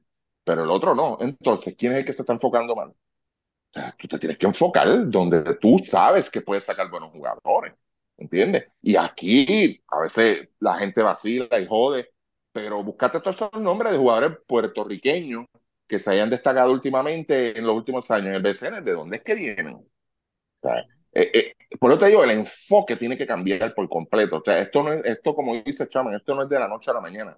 Esto no, no se va a arreglar de un año para otro. No, y que no es una sola cosa, tú tienes la variable también de que si tú comparas 20 o 25 o 30 años atrás, ¿cuántas escuelas habían? ¿Cuántos clubes habían? ¿Cuántas escuelas privadas habían con 15 equipos cada escuela este, jugando 20 torneos este, eh, al año y toda esta cosa. O sea, se ha fragmentado eso y básicamente pues lo que ha pasado también aquí es que pues eh, el, el, las categorías menores y, y, estas categorías también infantiles es un asunto de cuotas, es un asunto de dinero. Por eso. Es, el, es la punta de lanza de, de, los dirigentes de por ahí decir, ah, yo me gané este trofeo y toda esta cosa. No es de los jugadores. El otro día estaba viendo un programa acá este, que, de televisión local y que le dan cobertura a ellos y eso es muy bueno.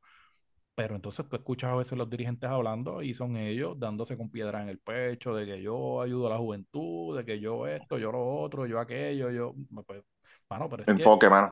Enfoque, el, el, el, el, enfoque, el enfoque aquí son los jugadores, son ellos, eh, enfócate en esa parte. Y pues no es lo mismo que hace 30 años atrás, eh, a lo mejor, pues tú tenías un Raymond Dalmao que tú te lo encontró y pues las oportunidades que tenía en Estados Unidos no eran muchas y lo trajo para acá porque pues podía conseguirle, pues, este, redirigirlo y toda esta cosa desde allá de las calles de Nueva York y también, pues, y pues apareció eso, pero ya esa tampoco es la situación, es al revés, no. están yendo para allá y tú tienes que traerlos para acá. Entonces, ¿qué pasa también? Estas escuelas privadas a veces lo que hacen es también que, pues mira, copan toda la calidad de los jugadores y de momento, pues mira, no, este, los padres ven eso como la educación, sacarlos de la escuela pública, toda esta cosa, no, pues yo los voy a mandar para X escuela porque allí, pues, este, es una escuela privada y juega y lo otro y esto. o sea, tú tienes a veces equipos con un montón de jugadores, con una calidad de jugadores a nivel juvenil, y entonces tienes 12 jugadores buenos, de los cuales solamente terminan siempre jugando 5 ¿Qué pasa con esos otros? Se te van a rajar también. O sea, eh, son muchas cosas. Hay cosas que hay que apretar. Son muchos los tornillos que hay que apretar de cosas, de, de, de ir arreglando. Entonces, lo que yo veo es que no se enfocan en, en, en, en tratar de, de, de mejorar pedacitos y pedacitos y pedacitos y vamos a ver la manera de que podemos mejorar. Yo lo que veo es No, que el mano. momento, pues vamos a, a decir aquí, ah, pues la culpa es de los New Yorkers, la culpa es de los jugadores que vienen de afuera, la culpa es de los que traen acá, pero es que, es que, tampoco aquí hay jugadores. O sea, es, es- es un Por eso, pero entonces, si, si, si es algo, de, si, es algo que a ti, cosa. pero por eso, si eso es algo que a ti, vamos, a- vamos a suponer que esa es la postura de, de la mayoría de los, de los coaches, de estos coaches que están hablando de, categorías menores. Esa es la postura que ellos toman. Ahora, si eso de verdad te preocupa, ¿qué carajo tú estás haciendo para cambiarlo? Esa es la pregunta que hay que hacerle a ellos. ¿Y qué tú estás haciendo para cambiar eso? O como tú, tú me puedes a, a, a mí decir, darme un plan a mí de cómo en cinco años tú puedes comparar con tus jugadores en calidad con el jugador que viene de afuera. Dime si tú puedes hacerlo, tienes la varita mágica o tienes este, la fórmula, dímela cuál es. Ahora que tú te estás quejando, o sea, e- esa es la confrontación que tú tienes que hacerle a este tipo de personas que hacen este tipo de comentarios. Que tú vas a trabajar, cómo lo vas a trabajar, qué sectores tú estás buscando, qué sectores tú te estás enfocando, a cuántos torneos tú vas. Mira, no, ah, yo voy al torneo este, este y lo otro. No, no, no, no, no, no, no. O sea, ¿dónde tú estás, hasta dónde tú estás llegando? O sea, a, a dónde tú te estás metiendo a buscar jugadores? Esos ¿Entiendes? lo que buscan son venderse, mano. Y entonces tú- yo Claro. Instagram, a veces, a veces comparto con Modesti o me envía también a veces. Y yo lo que veo a veces me pongo a, a veces veo una, una página de alguien de baloncesto, mano, y termino brin- brincando como a cinco o seis páginas y yo veo la misma tendencia, que son estos coaches en el peliculeo, ¿no? Que yo soy el entrenador y haciendo mucho drill y eso, y tú los ves, de momento un video haciendo drills y en el otro video metido en una cancha de cemento, jodiendo con, con los del barrio y este, diciendo malas palabras y peleando y haciendo que ellos son los productores de torneos, este, mano, vete para el carajo, o sea, a veces volvemos, el enfoque es en ellos, el enfoque no es en los chamaquitos, no, vamos a desarrollar aquí, como tú dices, déjame hacer yo un cambio acá y toda esta cosa, no, no, Claro. El enfoque de ellos es venderse. Yo que salga aquí en esta página y que todo el mundo, pues, para el campamento de verano se me llene y yo me lleve un par de miles ahí para el, para el, para el carro, para el BM, olvídate, para el carajo. Eso es lo que, eso es lo que hace la mayoría aquí. Ahí sí, hay dirigentes buenos también y que se enfocan en esa parte y que están pendientes a eso. Ah, porque es que son mis habichuelas también, mano, pero es que. o sea, es- son tus habichuelas, brother, pero, o sea, si tú estás esperando terminar ser millonario, ser un tipo que va a vivir de eso toda su vida, de verdad, pues estás complicado por todos los equipos que hay, por todas las categorías que hay, por todos los clubes, o sea, tienen que bregar con los chamacos. La, la responsabilidad de eso, la responsabilidad de eso al final del día es de ustedes, no de Barea, no de Bull Basket, no de, este, de los torneos en Estados Unidos, no. La responsabilidad del desarrollo aquí en Puerto Rico es de los dirigentes que están aquí, de los entrenadores. Está la federación, ¿verdad? Pero si la federación con lo que cuenta es con estos anormales y estos locos, pues estamos jodidos. O sea, hay mucho ahí. Eh, totalmente de acuerdo. Ese es el problema aquí. Así Por que eso es que, ajá, sí. no, no, hay, hay mucho trabajo por hacer. Eh, Ya, lo e- ese es el himno nacional de nosotros. Hay mucho trabajo para hacer, hace falta un plan. si no, si no, el problema es que eh, Jun no va a salir a decir, no, tenemos un problema y esto es lo que vamos a hacer. O sea, porque rápido, ah, no, los clubes se encojonan, ah, no, espérate, a diablo, caballo, o sea, esto es una cosa mala. el dinero, sí.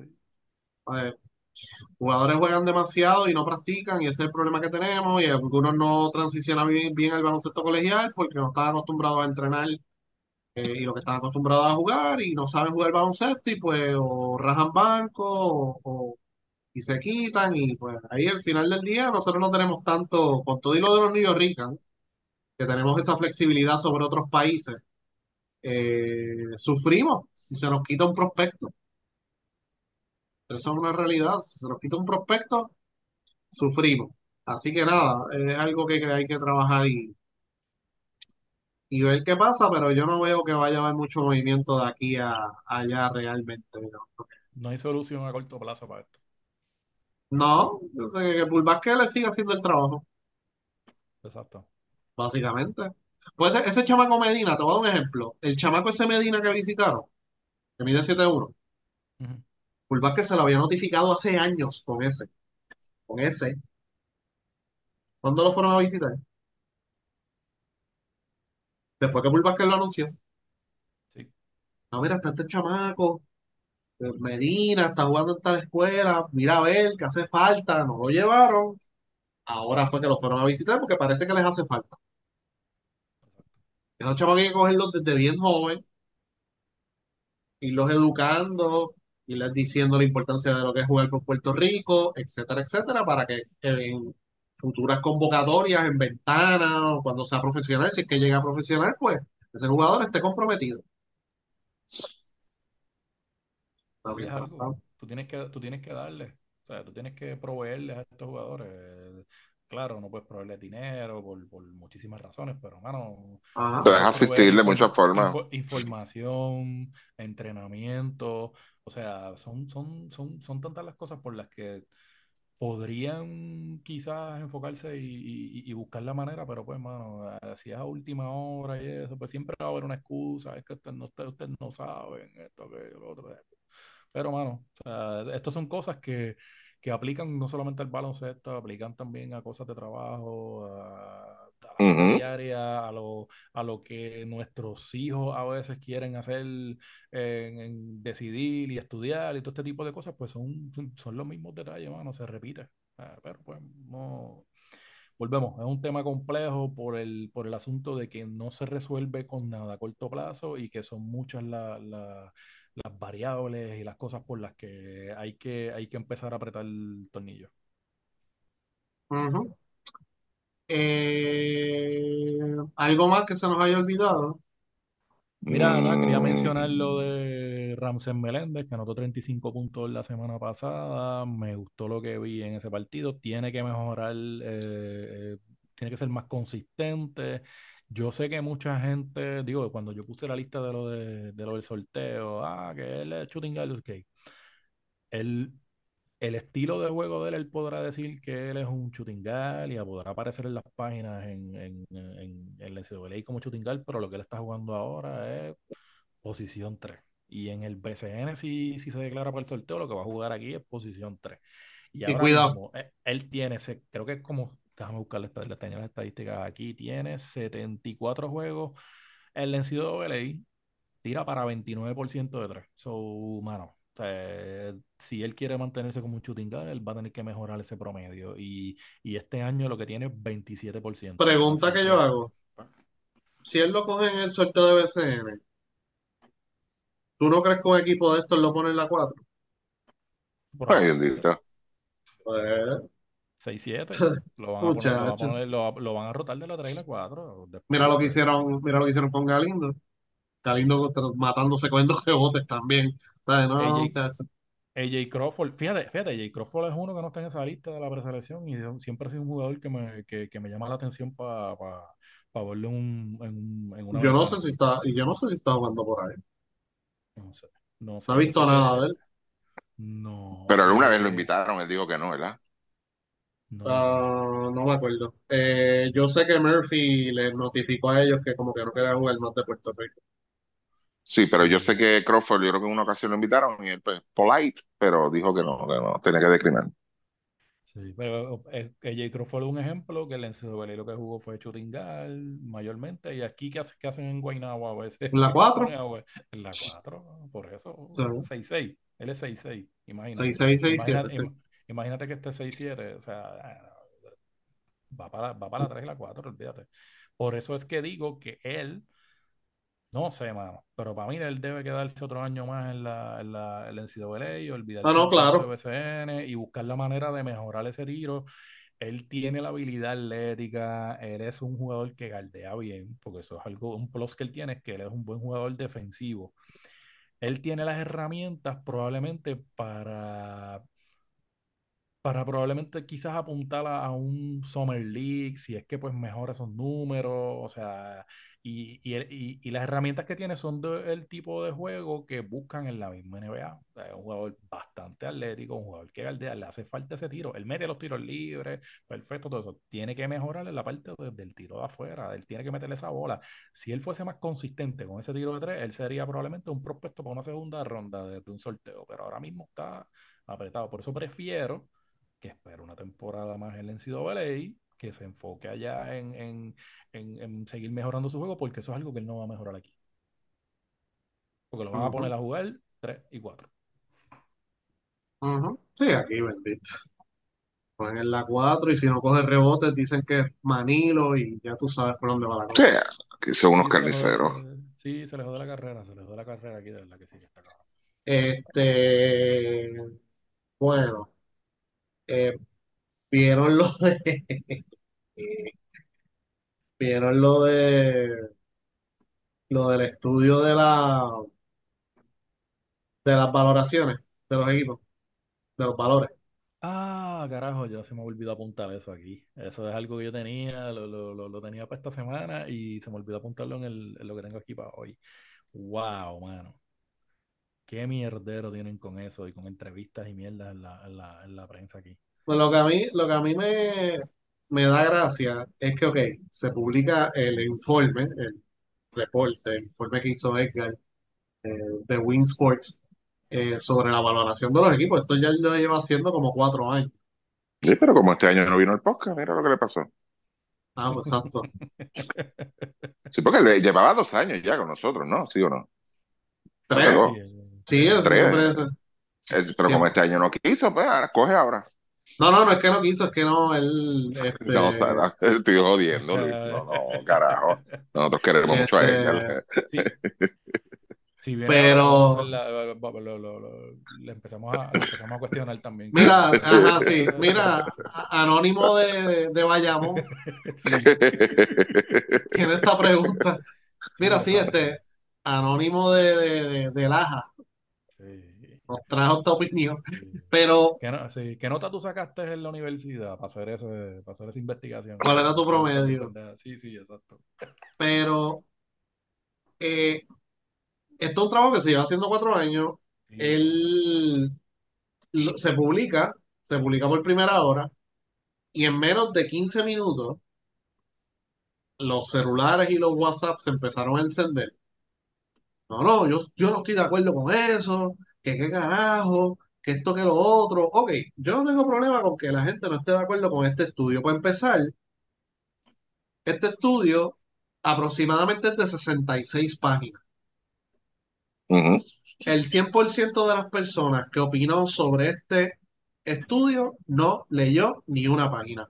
Lo que hizo fue que fue a las redes, leyó lo que puso Edgar en las redes, le hizo el ranking de las valoraciones y más o menos cómo sacó esas valoraciones, ¿no?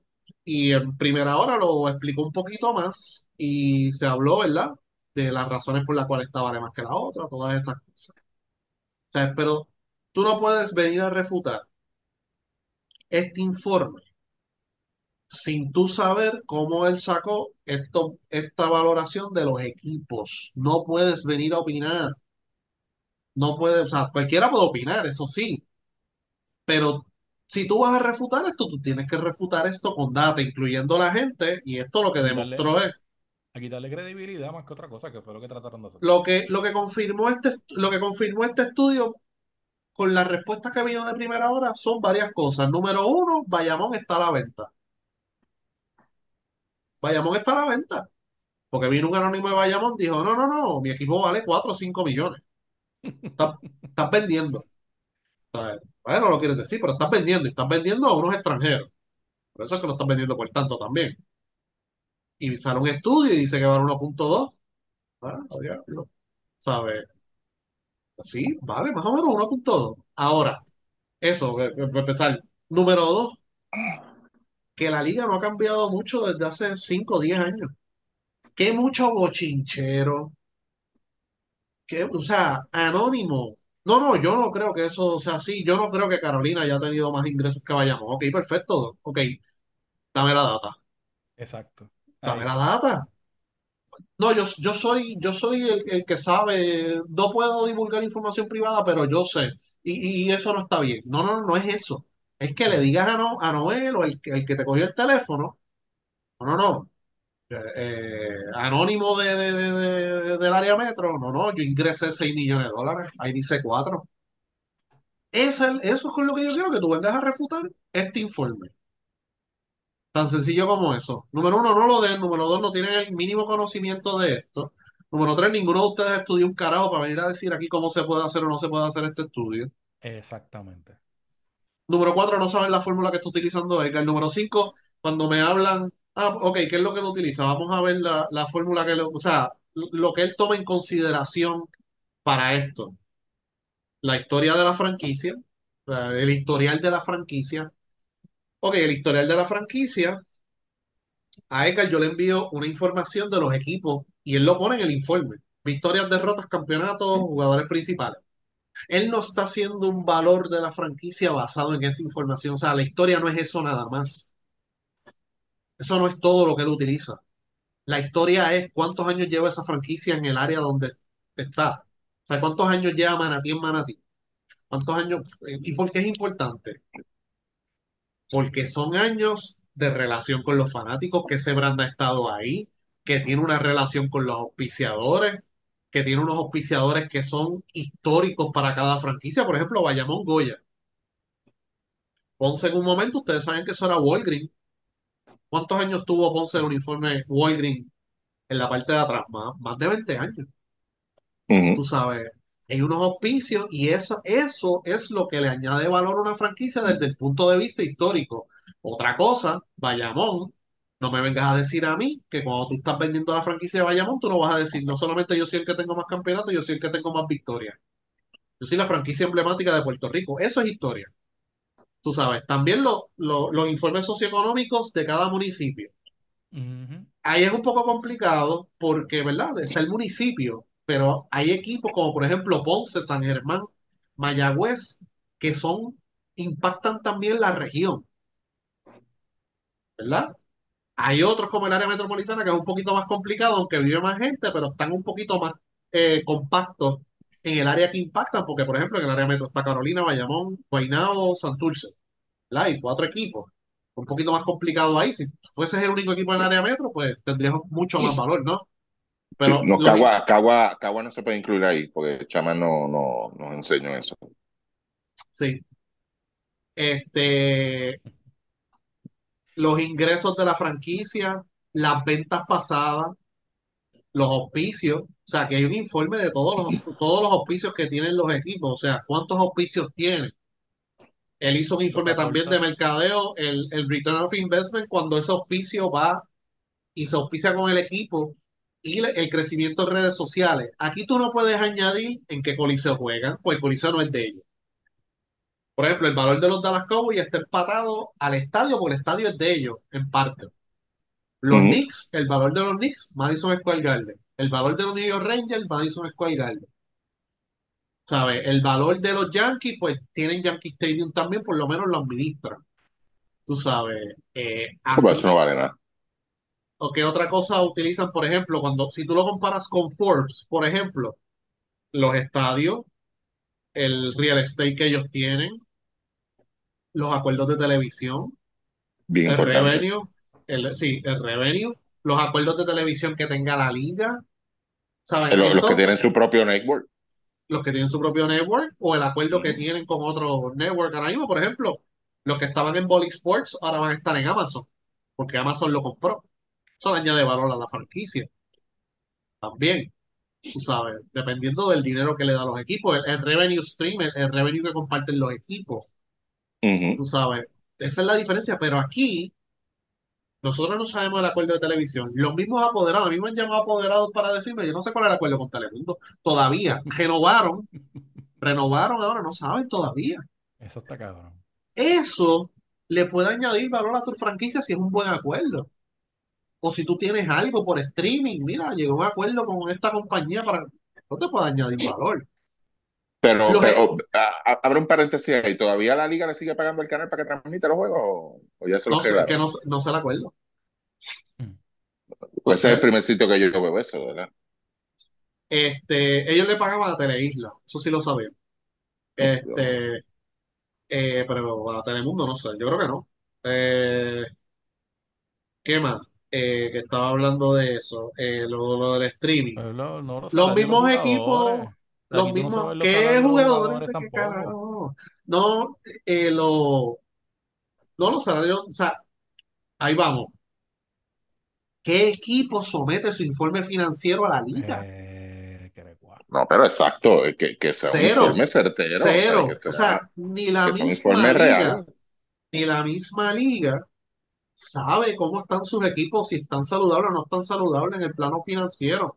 Nunca se ha sabido, por lo menos en 20 años no se ha sabido. O sea, nos enteramos cuando explota un peo de, de deuda. ¿Cuándo fue que ellos se enteraron el problema de Arecibo? Empezaron a cobrar los jugadores, lo hicieron público. Ah, eso, ellos- eso fue en el off-season, que la liga se enteró que Arecibo no estaba pagando. ¿Sabes? Y entonces nosotros hemos entrevistado a Edgar en el pasado y nosotros le hemos hecho la pregunta, ¿algún equipo te ha entregado documentación? No. Por eso es que el informe claramente dice, estos son estimados. Dicho eso, estos estimados son tan certeros dentro de la realidad de lo que es el BCN, que las ventas pasadas se han hecho con los documentos anteriores a este, este mismo informe. Y está aquí detallado. Y hubo un equipo que se vendió hace poco, no hace mucho, esto fue hace tres años o algo así, que utilizaron este documento y se vendió por esa misma cantidad. Hubo otro equipo que estaba en un proceso de venta, salió el informe y estaban medios encojonados porque, a diablo, ahora menos tanto. Comparado, yo lo estaba vendiendo por tanto, ahora tú me dices que es tanto, ahora este me está llamando diciéndome que, que vale tanto. Y, usando, usando esa misma, e- esa misma métrica y esa misma evaluación, ¿verdad? Que se da. ¿El equipo de Cagua no vale nada ahora entonces? El equipo de Caguas era el de Humacao. No, aquí la valoración que se utilizó fue lo de Humacao. So, Por eso. el- me O sea, por imagino eso que el de Cagua no vale nada. casi nada. Ok. Pero O sea, le baja, eh, eh, pe- perdóname, ¿verdad? Quizás la gente diga, ya de empezaste a joder. Y el Pero lo que, la- a lo que me refiero, no, pero Aguada tiene, tiene ya historia, tiene, porque ellos estuvieron ahí. Pero en este caso, o sea, es un, es un equipo que, que, que era malo de por sí, que es un Macao, este, trayectoria y todo, si tomas en consideración todas las cosas que no ha mencionado lo mismo, y se acaba de mudar. Entonces Sí. viene para un colis, viene para una, una gallera, o sea, a jugar. sí. Eh, y, y, y cuando tú tomas eso, se le baja valor, bien brutal. ahora, bueno, bueno, pero comparar la plaza de Humacao con la de Caguas, Caguas es área metropolitana, más oportunidad de auspicio, más oportunidad de venta de abono va a ser mucho mejor que la de Humacao, por el historial, aquí es donde entra la Bueno, historia. eh, lo mismo ahí lo que cae son cuántas personas.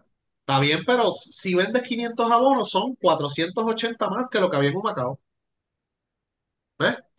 Diablo, qué fuerte, mano. Pero es que es la verdad, ¿cuántos abonos había en Humacao? Bueno, yo conozco de 22 por lo menos, no eran 20. Pues, pues, pues. 478.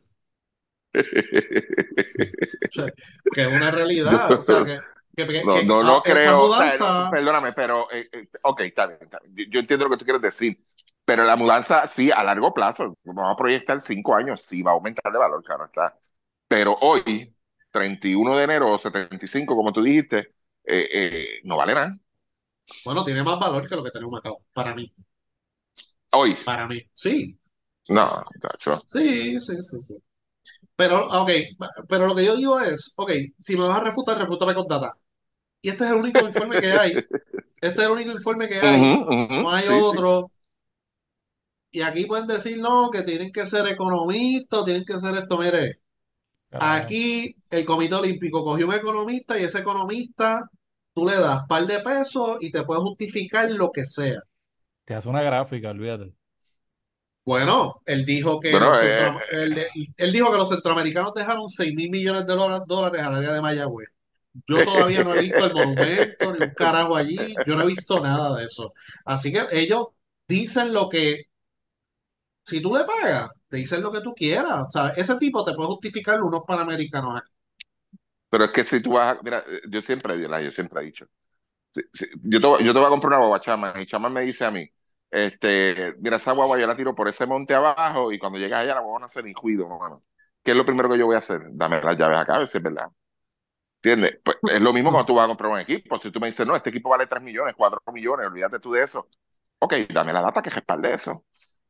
Da- dame tus ingresos, dame lo que se te mueve en taquilla, dame lo que tú vendes a auspicio, dame, yo te voy a pedir todo, dame la nómina, te voy a pedir operación para yo poder este, confirmar que en efecto vale los 3 millones, los 4 millones. Yo no me voy a dejar de llevar, sea, vamos a poner, yo voy a Ponce a comprar el equipo y el de Ponce me dice, mira, muchacho, tranquilo, mano, esto, aquí, mira, en cerveza nada más yo vendo 2 millones de dólares, ok, dame los recibos. Sea, dame la data que respalde. Y eh, eh, eh, pues en este caso, yo sé, yo sé cuál es el, el, el, el- el- se sobreentiende el truco que se está tirando Bayamón. Bayamón está en unas conversaciones para vender el equipo. Entonces, pues tú lo que estás haciendo, yo, yo lo estoy ofreciendo quizás a 4 millones, 4.5 millones, pero yo lo que estoy esperando son 2.5, si acaso, o 3 millones, ¿entiendes? Para yo poder obtener ganancia de, de esto. Pero, y, este informe, pues lo jode, este informe prácticamente te está negando, pero el que le piensa comprar el equipo a, a, a Bayamón tiene que hacer esa gestión. O sea, no, no es dejar, está bien, el informe dice esto, tremendo informe esto, pero tú me tienes que dar a mí data que respalde de que ¿Cuánta- sí vale los 3 ¿Cuánta millones. gente, cuánta gente de Puerto Rico y de Estados Unidos de dinero, de dinero de verdad, ha estado interesado en comprar franquicia o ha querido venir a comprar una franquicia y al final se quita? Por eso mismo, porque no existe, eh, Porque existe, cuando, cuando, te- pero no se cuando se sientan a, cuando se sientan a hacer el ejercicio, dicen, espérate que yo estoy comprando. O lo compran No, porque es terminan que, es que, es que, es que tú puedes, mira, aquí a veces, este, yo no sé de verdad, ahí desconozco un poco, pero tú, tú vienes y dices, vamos a poner un equipo, vamos a poner San Germán que le ha ido bastante bien en los últimos años. O sea. San Germán dijo, mira, sí, cerramos con ganancia, no perdimos dinero o cerramos IBE. Vamos a poner que el equipo se ganó 200 mil dólares. Ahora, ¿cuánto costó tu operación? O sea, si, si tú tienes una operación alta, o sea, donde tú invertiste 800 mil dólares, o invertiste un millón, o invertiste quizá 1.3, 1.4 millones, lo que sea, whatever, la cantidad que haya sido, que tú hayas gastado la operación para ganarte, dos- ganarte 200 mil dólares, ¿vale la pena? Una persona que sepa de esto le va a decir que no, no vale la pena. No vale la pena. Ricky, aquí tuvimos un invitado que dijo que había comprado porque estaba borracho. Sí, ese es otro payaso también, porque esa es la verdad. A él le está malo, y, él- y- y- pero se le hicieron las preguntas, no me acá, ajá. pero él lo dijo a sí mismo. Lo compré porque estaba borracho, a unos palos para aprovechar la oportunidad, pero eso no es lo que él quería, él quería hacer otra cosa, que no vamos a entrar en ese tema. Pero, pero a ese punto, entonces, a, a mí me, me, me a veces me choca, de verdad, cuando aquí yo sé que hay equipos que corren con una operación alta, pero eh, son ellos mismos que se disparan en el pie con las decisiones que toman. Sí. ¿Entiendes? Gastando dinero de más refuerzo, moviendo aquí, moviendo allá. Ellos mismos son los que se mandan a joder. Y todo el mundo aquí sabe por qué compran la franquicia, es un instrumento para Claro, otras cosas. Pero lo que, lo que, o sea, ¿cómo surgen estos estudios? Este estudio específicamente. Cuando Yadiel compró el equipo, la parte del equipo de Bayamón, que se informó por cuánto fue. Me acuerdo que estábamos así jodiendo, una jodera, y yo le dije a Icar, oye, ven acá, pero ¿qué carajo este? O sea, yo hice una pregunta y yo dije, ¿qué carajo este equipo está, este tipo está comprando? O sea, esa fue la pregunta que yo hice, ¿qué tú estás comprando realmente? Tú sabes, porque para mí mi opinión es bien diferente a lo que, ¿verdad? El, la- el uso y costumbre era, los equipos de BCN no se venden, se traspasan, Sí. se traspasan por deuda, ¿verdad? O sea, yo, yo sé de un equipo que se lo vendieron a un amigo del podcast, que un año anterior a eso, él pudo haber comprado esa franquicia por 25 mil dólares. Y sabrá Dios cuánto le dio. Y yo iba de camino a hablar con alguien, bla, bla, bla, esto, lo otro, lo llamamos y le dijo, mira, ¿qué vas a hacer con eso? No, no, no, yo, si me dan 25 mil pesos, yo le doy todo. Y fuimos, hablamos con la persona, no lo compró, pero eventualmente lo vendió y mudaron la franquicia. Si la, si la cogió gratis o traspaso por la deuda o algo así, no sé. Pero si dio dinero, pues por un par de meses pudo haber conseguido esa franquicia por 25 mil dólares, porque esa era el uso y costumbre que había antes. O sea, sí hubo venta. O sea, Agustín Díaz vendió a los Leones por casi un millón de dólares hace 25 años. Y Cuco Ortiz, los dos en paz descansen, también vendió la franquicia por más de 800 mil dólares. Las demás, traspaso, por ahí para abajo. Traspaso, traspaso, traspaso, traspaso. Y después de un momento para acá se empezaron a vender franquicias, 300, dos y medio, ese precio fue subiendo poco a poco, etcétera. Lo del fee de entrada de la liga, que también estaban diciendo, no, pero ¿cómo va a ser que, una- que un fee de expansión cueste más que la mayoría de las franquicias de la liga? Ese fee de expansión de un millón de dólares no se hizo basado en un estudio ni nada de eso. Se hizo basado en que no querían que entraran más franquicias y si alguien quería entrar nuevo, tiene que entrar mediante nosotros. Me tiene que comprar la franquicia a mí. Tan sencillo como eso. Tú sabes. Y en un momento, ese fee de expansión era cuánto, 250 mil dólares. Porque ahora mismo hay dos equipos, porque entraron dos franquicias por 250 mil dólares y las demás las aumentaron a 500 y después lo subieron a un millón. Pero ese, eso, ni esos 250 mil, ni ese millón se hizo basado en un estudio de la franquicia como este estudio. ¿sabes? Y ahora, mi opinión sobre esto, si yo tuviese dinero, yo no pago un millón de dólares por una franquicia de BCN, ¿tú eres loco? Pero- Y cinco, No, y cinco millones por Bayamón, ¿no? No, no, ni un, hombre, ni un no. peso, ni un Aquí peso. ningún yo. equipo vale eso, la liga no vale eso tampoco. No, sí, sí, yo sé que yo me voy a sentar y esperar a que alguien se escote y cogerla gratis. Pagar, pagar las deudas y cogerla.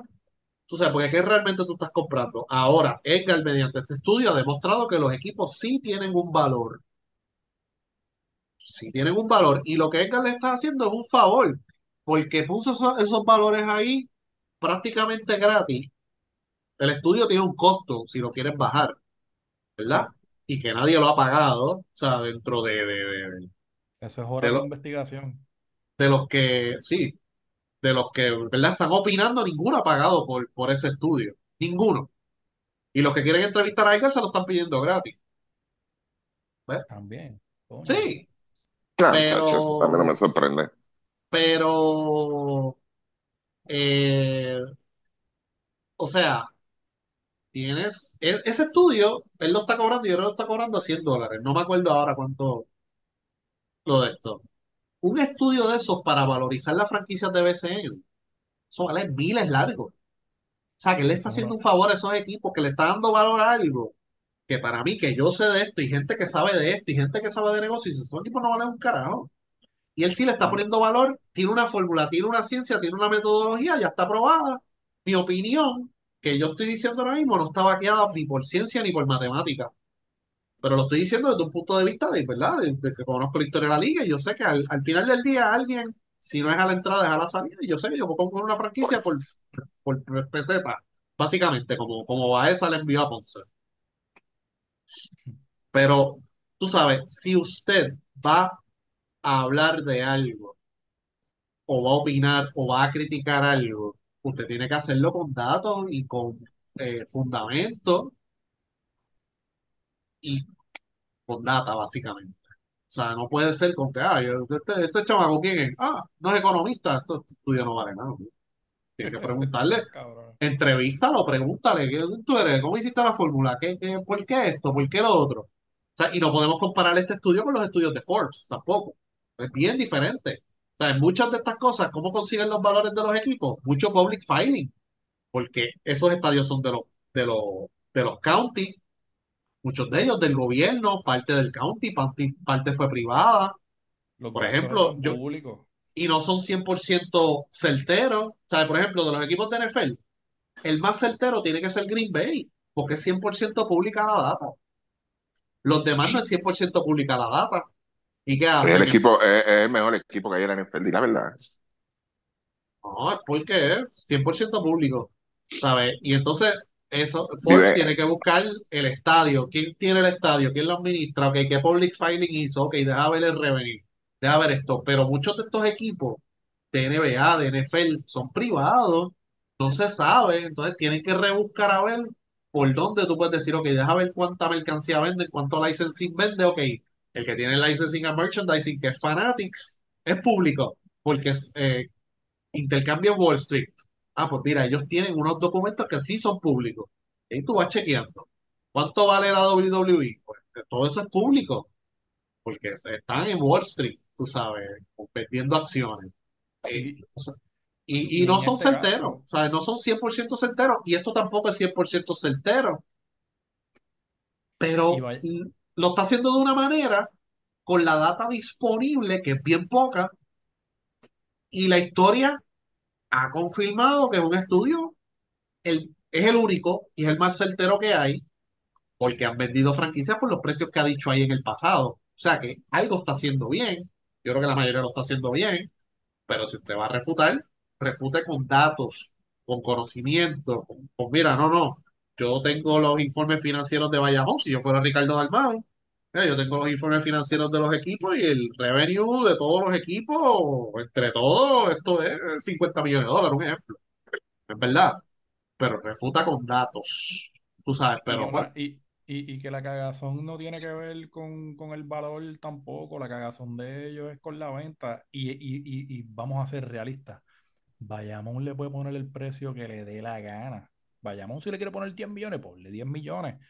Pero es como cuando tú vas a, a lo mejor a, para, llevarlo a simplificarlo aquí, cuando tú vas, a, qué sé yo, en la calle tú compras a lo mejor plátanos a 50 chavos, algunos los compras a 75, pero a lo mejor si tú le dices al tipo que vende los platos que tú vas a comprarle el, el kiosco, tú le vas a- y el tipo te dice, mira, esto te lo voy a vender en tanto. Ah, pero ¿por qué? Ah, bueno, porque aquí esto yo le saco tanto, aquí yo tengo una clientela este, consistente y qué sé yo, pero el precio que él saca el plátano probablemente es el mismo precio que lo, que lo tiene el vecino, el que, el que está en el otro pueblo y el valor de ese sitio, pues probablemente pues, va a ser bien similar al de los que, otros lugares. Ahora, tú tienes que demostrar entonces que pues de ahí tú puedes sacar dinero y que, y, y, y que realmente pues el precio que tú le vas a poner va justificado con lo que, con lo que va y que tú pues perfecto. Pero el valor es ese, el, el valor a, a lo más que lo pueden llevar es a eso y es a base de un estudio que está haciendo él. Eh, que tú lo quieras vender al doble o el triple, pues mira, pero ya eso es el, el- el- la y que, y que una corporación tenga pérdida, porque normalmente los equipos de BCN, ¿verdad? Si no llegan a la final o si no tienen otras entradas de dinero, corren con pérdida. Eso no significa que no tenga valor, porque si es así, ¿cuánto dinero pierden los streaming services? ¿Cuánto dinero pierden? Y tienen valor. Eso. ¿Cuánto dinero pierden los equipos? Perdían en un momento los equipos de Melvin. Tienen un valor de cientos de, de miles de millones, perdona. ¿Sabes? Hay equipos de Melvin que pierden dinero todavía. Ya no tanto como antes, pero hubo un momento que sí perdían dinero y había franquicias que valían 600, 700 millones de dólares en aquel momento. Ahora vale, ahora casi ninguno pierde dinero por, por los diferentes acuerdos que ha habido. La NFL ninguno pierde dinero. Por eso es que están bien, ¿verdad? Eh, bastante altos en los valores, pero hay franquicias hasta de NBA que pierden dinero. Valen 700, 800. ¿Por cuánto vendieron a los Hornets? Que eso sí que no vale un carajo y miran por cuánto lo vendió Jordan. Hay hay- mira, mi- mira, mira lo que pagó Cuban este, por ese equipo y 200 casi 20 millones años después este, terminó vendiéndolo y él sigue siendo el, el, el jefe de operaciones y lo sí que vendió. lo, que lo ha Cógete el caso de, de Baltimore en estos días. Sí. Sí, Que ¿Cuánto lo Lo- compraron? ¿En cuánto lo vendieron? oye, que lo que, lo que hizo Mike Cuban lo, lo ha querido hacer Roca dos veces y dos veces lo han votado. Flipeando. Sí. No, no, que él vendió, dijo, no, no, yo me voy a quedar, yo voy a ser el apoderado, ¿verdad? Qué bonito. Sí, sí, Roca lo que hace es flipear este, rápido la, la, la- los equipos. Eso es, olvídate, eso es para que lo pongan a, a virar pancake allí en, en, en IHOP. Sí. Ay, Pero nada, ¿sabes? Bueno, eh, Edgar, ¿verdad? Yo eventualmente lo voy a traer al podcast porque eh, yo creo que, y, y es algo que eh, aquí lo que la gente no entiende reacciona de una manera negativa, pero tampoco se quiere educar. Entonces, pues tenemos un problema y es en todo, no es solamente en esto, es en todo. Ah, no, no sé dónde viene este, tú sabes, pero si hubiese venido Dios New a decir, no, los piratas que ahora día valen 10 millones de pesos, no, no, lo dijo Dios New. Sí, sí, ah, sí, sí, lo dijo Dios New. O sea, no. So que nada, eventualmente lo vamos a tener en el podcast, no, ¿sabes? Pa- Obviamente, ya yo leí el estudio, pero eh, para hacerle las preguntas de rigor y todo eso, de, de todo esto, de toda la data que tiene y, y cómo llegó a estas conclusiones y cómo, ¿sabes? Tuvo otro estudio que es de mercadeo, está incluido aquí, pero él tuvo otro estudio de mercadeo que, que publicó y un estudio de redes sociales, de crecimiento de redes sociales que también lo publicó. Y ese return on investment de las, de las marcas que se anuncian en el BCN, ¿cuál ha sido? Yo creo que eso es importante para las marcas, para saber qué es lo que están auspiciando realmente. Eso que nada, es un tema tenemos, complicado que ya, vamos a hablar. ya le tenemos las preguntas aquí. Vamos a preguntarle ahí de qué tres equipos tú no comprarías abono en el BCN. Esa es una, va a ser una de las preguntas aquí que, que le vamos a hacer. Edgar no te va a contestar eso, chamán. Tenemos, tenemos Anónimo de, de Joyuda, que nos escribió por DM. Pero las aquí para que, para que Edgar le ayude a vender el carro. que sí, que sí, Ronda y Holly Jefferson se va. ¿Vendieron el carro ya ese? ¿Vendieron el carro o no todavía? Bueno, eso está atado al, al valor de la franquicia San Germán, así que yo no sé. Por eso me Ok, preocupa. ok. Así que, Eh, mira, eh, en el plato de la semana, que esto sí, por eso es que este podcast no vale nada. Este. Ah, ahora te das cuenta, lo de los platos, ¿verdad? Los platos fueron los jodió. sí, oye, la mofongopleta, Ay, Dios mío, me cago en la... Ajá, ¿qué es la mongo? ¿Qué? Pleta. mo- mofongopleta, Mofongopleta. eh, una tripleta en vez de pan, mofongo. Relleno. Ahí. Te lo sirven como un sándwich. Por afuera el mofongo, ya tú sabes. El, eh, adentro, pues la, la Cristo amado, que ¿dónde es eso? ¿Dónde es eso? Kissimmee. Ah, el a los que se jodan todos 70 allá. y- fíjate. 70 y qué, eh, de allá. Hay tantos 79. municipios ahora, sí, hay tantos municipios ahora en Estados Unidos de acá que, que ya No, no, no, 79, chavo, 79. 79. Parece 79 Orlando. Ujú. Sí, porque tenemos, tenemos los municipios, ahora tenemos municipios en, en donde, en Texas, en, en Nueva York, en Connecticut, En Ohio. en Ohio también, ¿no? Ese, es- ya ese es un distrito, es un distrito de eso, ¿cómo se llama eso? Ok, con delegados y todo. Ok, Sí, ok. exacto. No hay más nada, no hay más ningún otro plato, lo mismo. Las donas rellenas de mantecado. Eh, Eso a Chama le gusta. No, a mí no, a mí no me gusta. Sí, ¿No? está ahí, está ahí, está ahí, está ahí. Bacon, bacon, con bacon está bien. Ah, con bacon, ¿todavía estás con eso? Te lo dije que se había Ahí, ponchado. mira, Él se Ricky- ponchó. Ricky, en el listado, en el listado hay un shooting guard de 5'7 y 107 libras. ¿Qué hacemos con ese chamaco? Bueno, eh, ¿dónde carajo vas a colgar los, los, los banderines? Mira, yo, yo, yo, le, yo le tengo una recomendación. Yo creo que en la, en la división de 108 libras, él estaría altito, o sea, en boxeo, que aprenda a boxear, a ver. No está tarde. No es, ese no es el de 31, Ah, no me acuerdo qué edad tenía. porque tenemos par de ellos de 31, esos son los que no se quitan. Fíjate, fíjate, ese lo podemos mandar con la yegua de aquel, para que, para que la corra. Oh, shit. Oh, shit. Pero en 108 libras casi no hay boxeadores. Un poquito más dinero hay que en BCN, creo. Esa Ah, ¿todavía quedan boxeadores en este país? Ok. Bueno, sí. Está Subriel Ok. Matías. Me dijeron que el de este fin de semana fue una porquería bien cara. No sé ¿Qué cosa? La cartelera. Sí, sí, una cartelera como en el weekend y eso. Este, conozco a alguien acá que fue y que lo que fue en- en- con un par de personas a verlo y, y ya la mitad de la cartelera se querían ir para el carajo. Tan nítido que estaba eso. Porque fue una porquería, así mismo. Ay, Sí, virgen. una porquería. Bueno. Ya, ya no. ¿Viste? No, están, de- no, no están desarrollando boxeadores, mano. Claro, porque pull, pull boxing. Mira, ¿viste a aquel tirando patas en el video?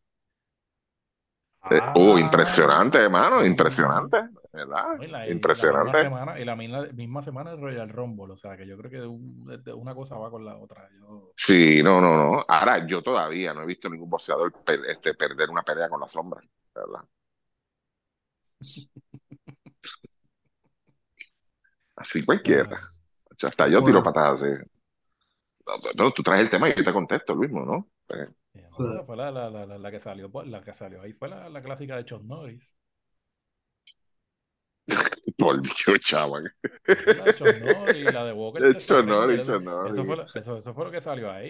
y La de, A la de Walker sí, pero a hecho Nori no, hombre. eh, muchacho, le dices eso, se esponja más, se echa más aceite de coco en, en el cuerpo. Hay que ver la descarga que viene ya para WrestleMania. Así que sí, sí, sí. No, ya, ya, Porquería, Ya, mano. ya, ya Ricky va al WrestleMania. Ya, ya lo tenemos ya. Eh, ¿cuándo es? En abril, ¿verdad? ¿Abril? sí, Pues me imagino, pero no, ustedes me dijeron la última vez que se duraba dos días, ¿no? sí. Ah, Ah, ya pues lo no, muchacho, tú eres loco. No, hombre. No, de hecho, el del sábado, el del sábado, déjame ver. No, gracias a ustedes, porque este, lo del sábado fue que, que yo creo que fue el mismo que dijo de que el juego de, el séptimo juego de la Liga Dominicana lo iban a dar por la aplicación. Ajá. Pues, pues me puse a ver el juego. Entonces, cuando terminó el juego fue que puse el Royal Rumble. Sí, el decisivo de la Lidom entre el Licey y las Estrellas Orientales. Sí, buen juego, de verdad, estuvo bueno, estuvo bueno. Este, y, y después fue que me puse a verlo, pero de verdad hacía años que no me sentaba a ver un evento de eso. Pero Sí, ha bajado mucho, mano, ha bajado mucho. bien flojo, estuvo flojito y- y Pero el pusiste, público pusiste Voodoo Child en look bajito. ¿El qué? Pusiste Voodoo Child bajito en, en loop ahí en una bocina. No, lo tenía los audífonos Ambiental-. Sí, sí. Sí, me quité la camisa, me quedé en calzoncillo y apagué el abanico. sí.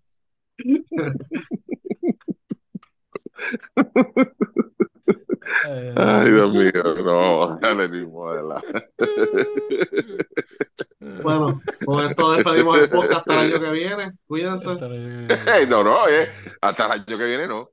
No, mira, este. La semana que bueno, viene no. vamos a hablar de, vamos a hablar de Vince McMahon, este, las acusaciones también. Eso, Ah, sí, Chaman está bien, bien este, envuelto en eso también ahora. Sí, Chaman La nos tiene todo. La valoración de los equipos de AA. Ahora, Sí, ahora eh, la semana que viene tenemos a Charmaraxi.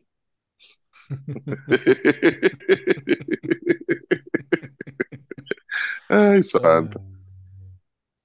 El sátiro de Connecticut. Tenemos el de Tenerife y el de Connecticut también. Diablo, el de Tenerife, ese, se- ese sí que no ha muerto, mano. Ya, el salido de Tener- Tenerife, ese, sí, ese vive en Sí. todos los, en todos los corazones de, de todas las fiestas. Sí. Bueno, cuídense. Fuimos. Dale, buenas noches. Sí, señor.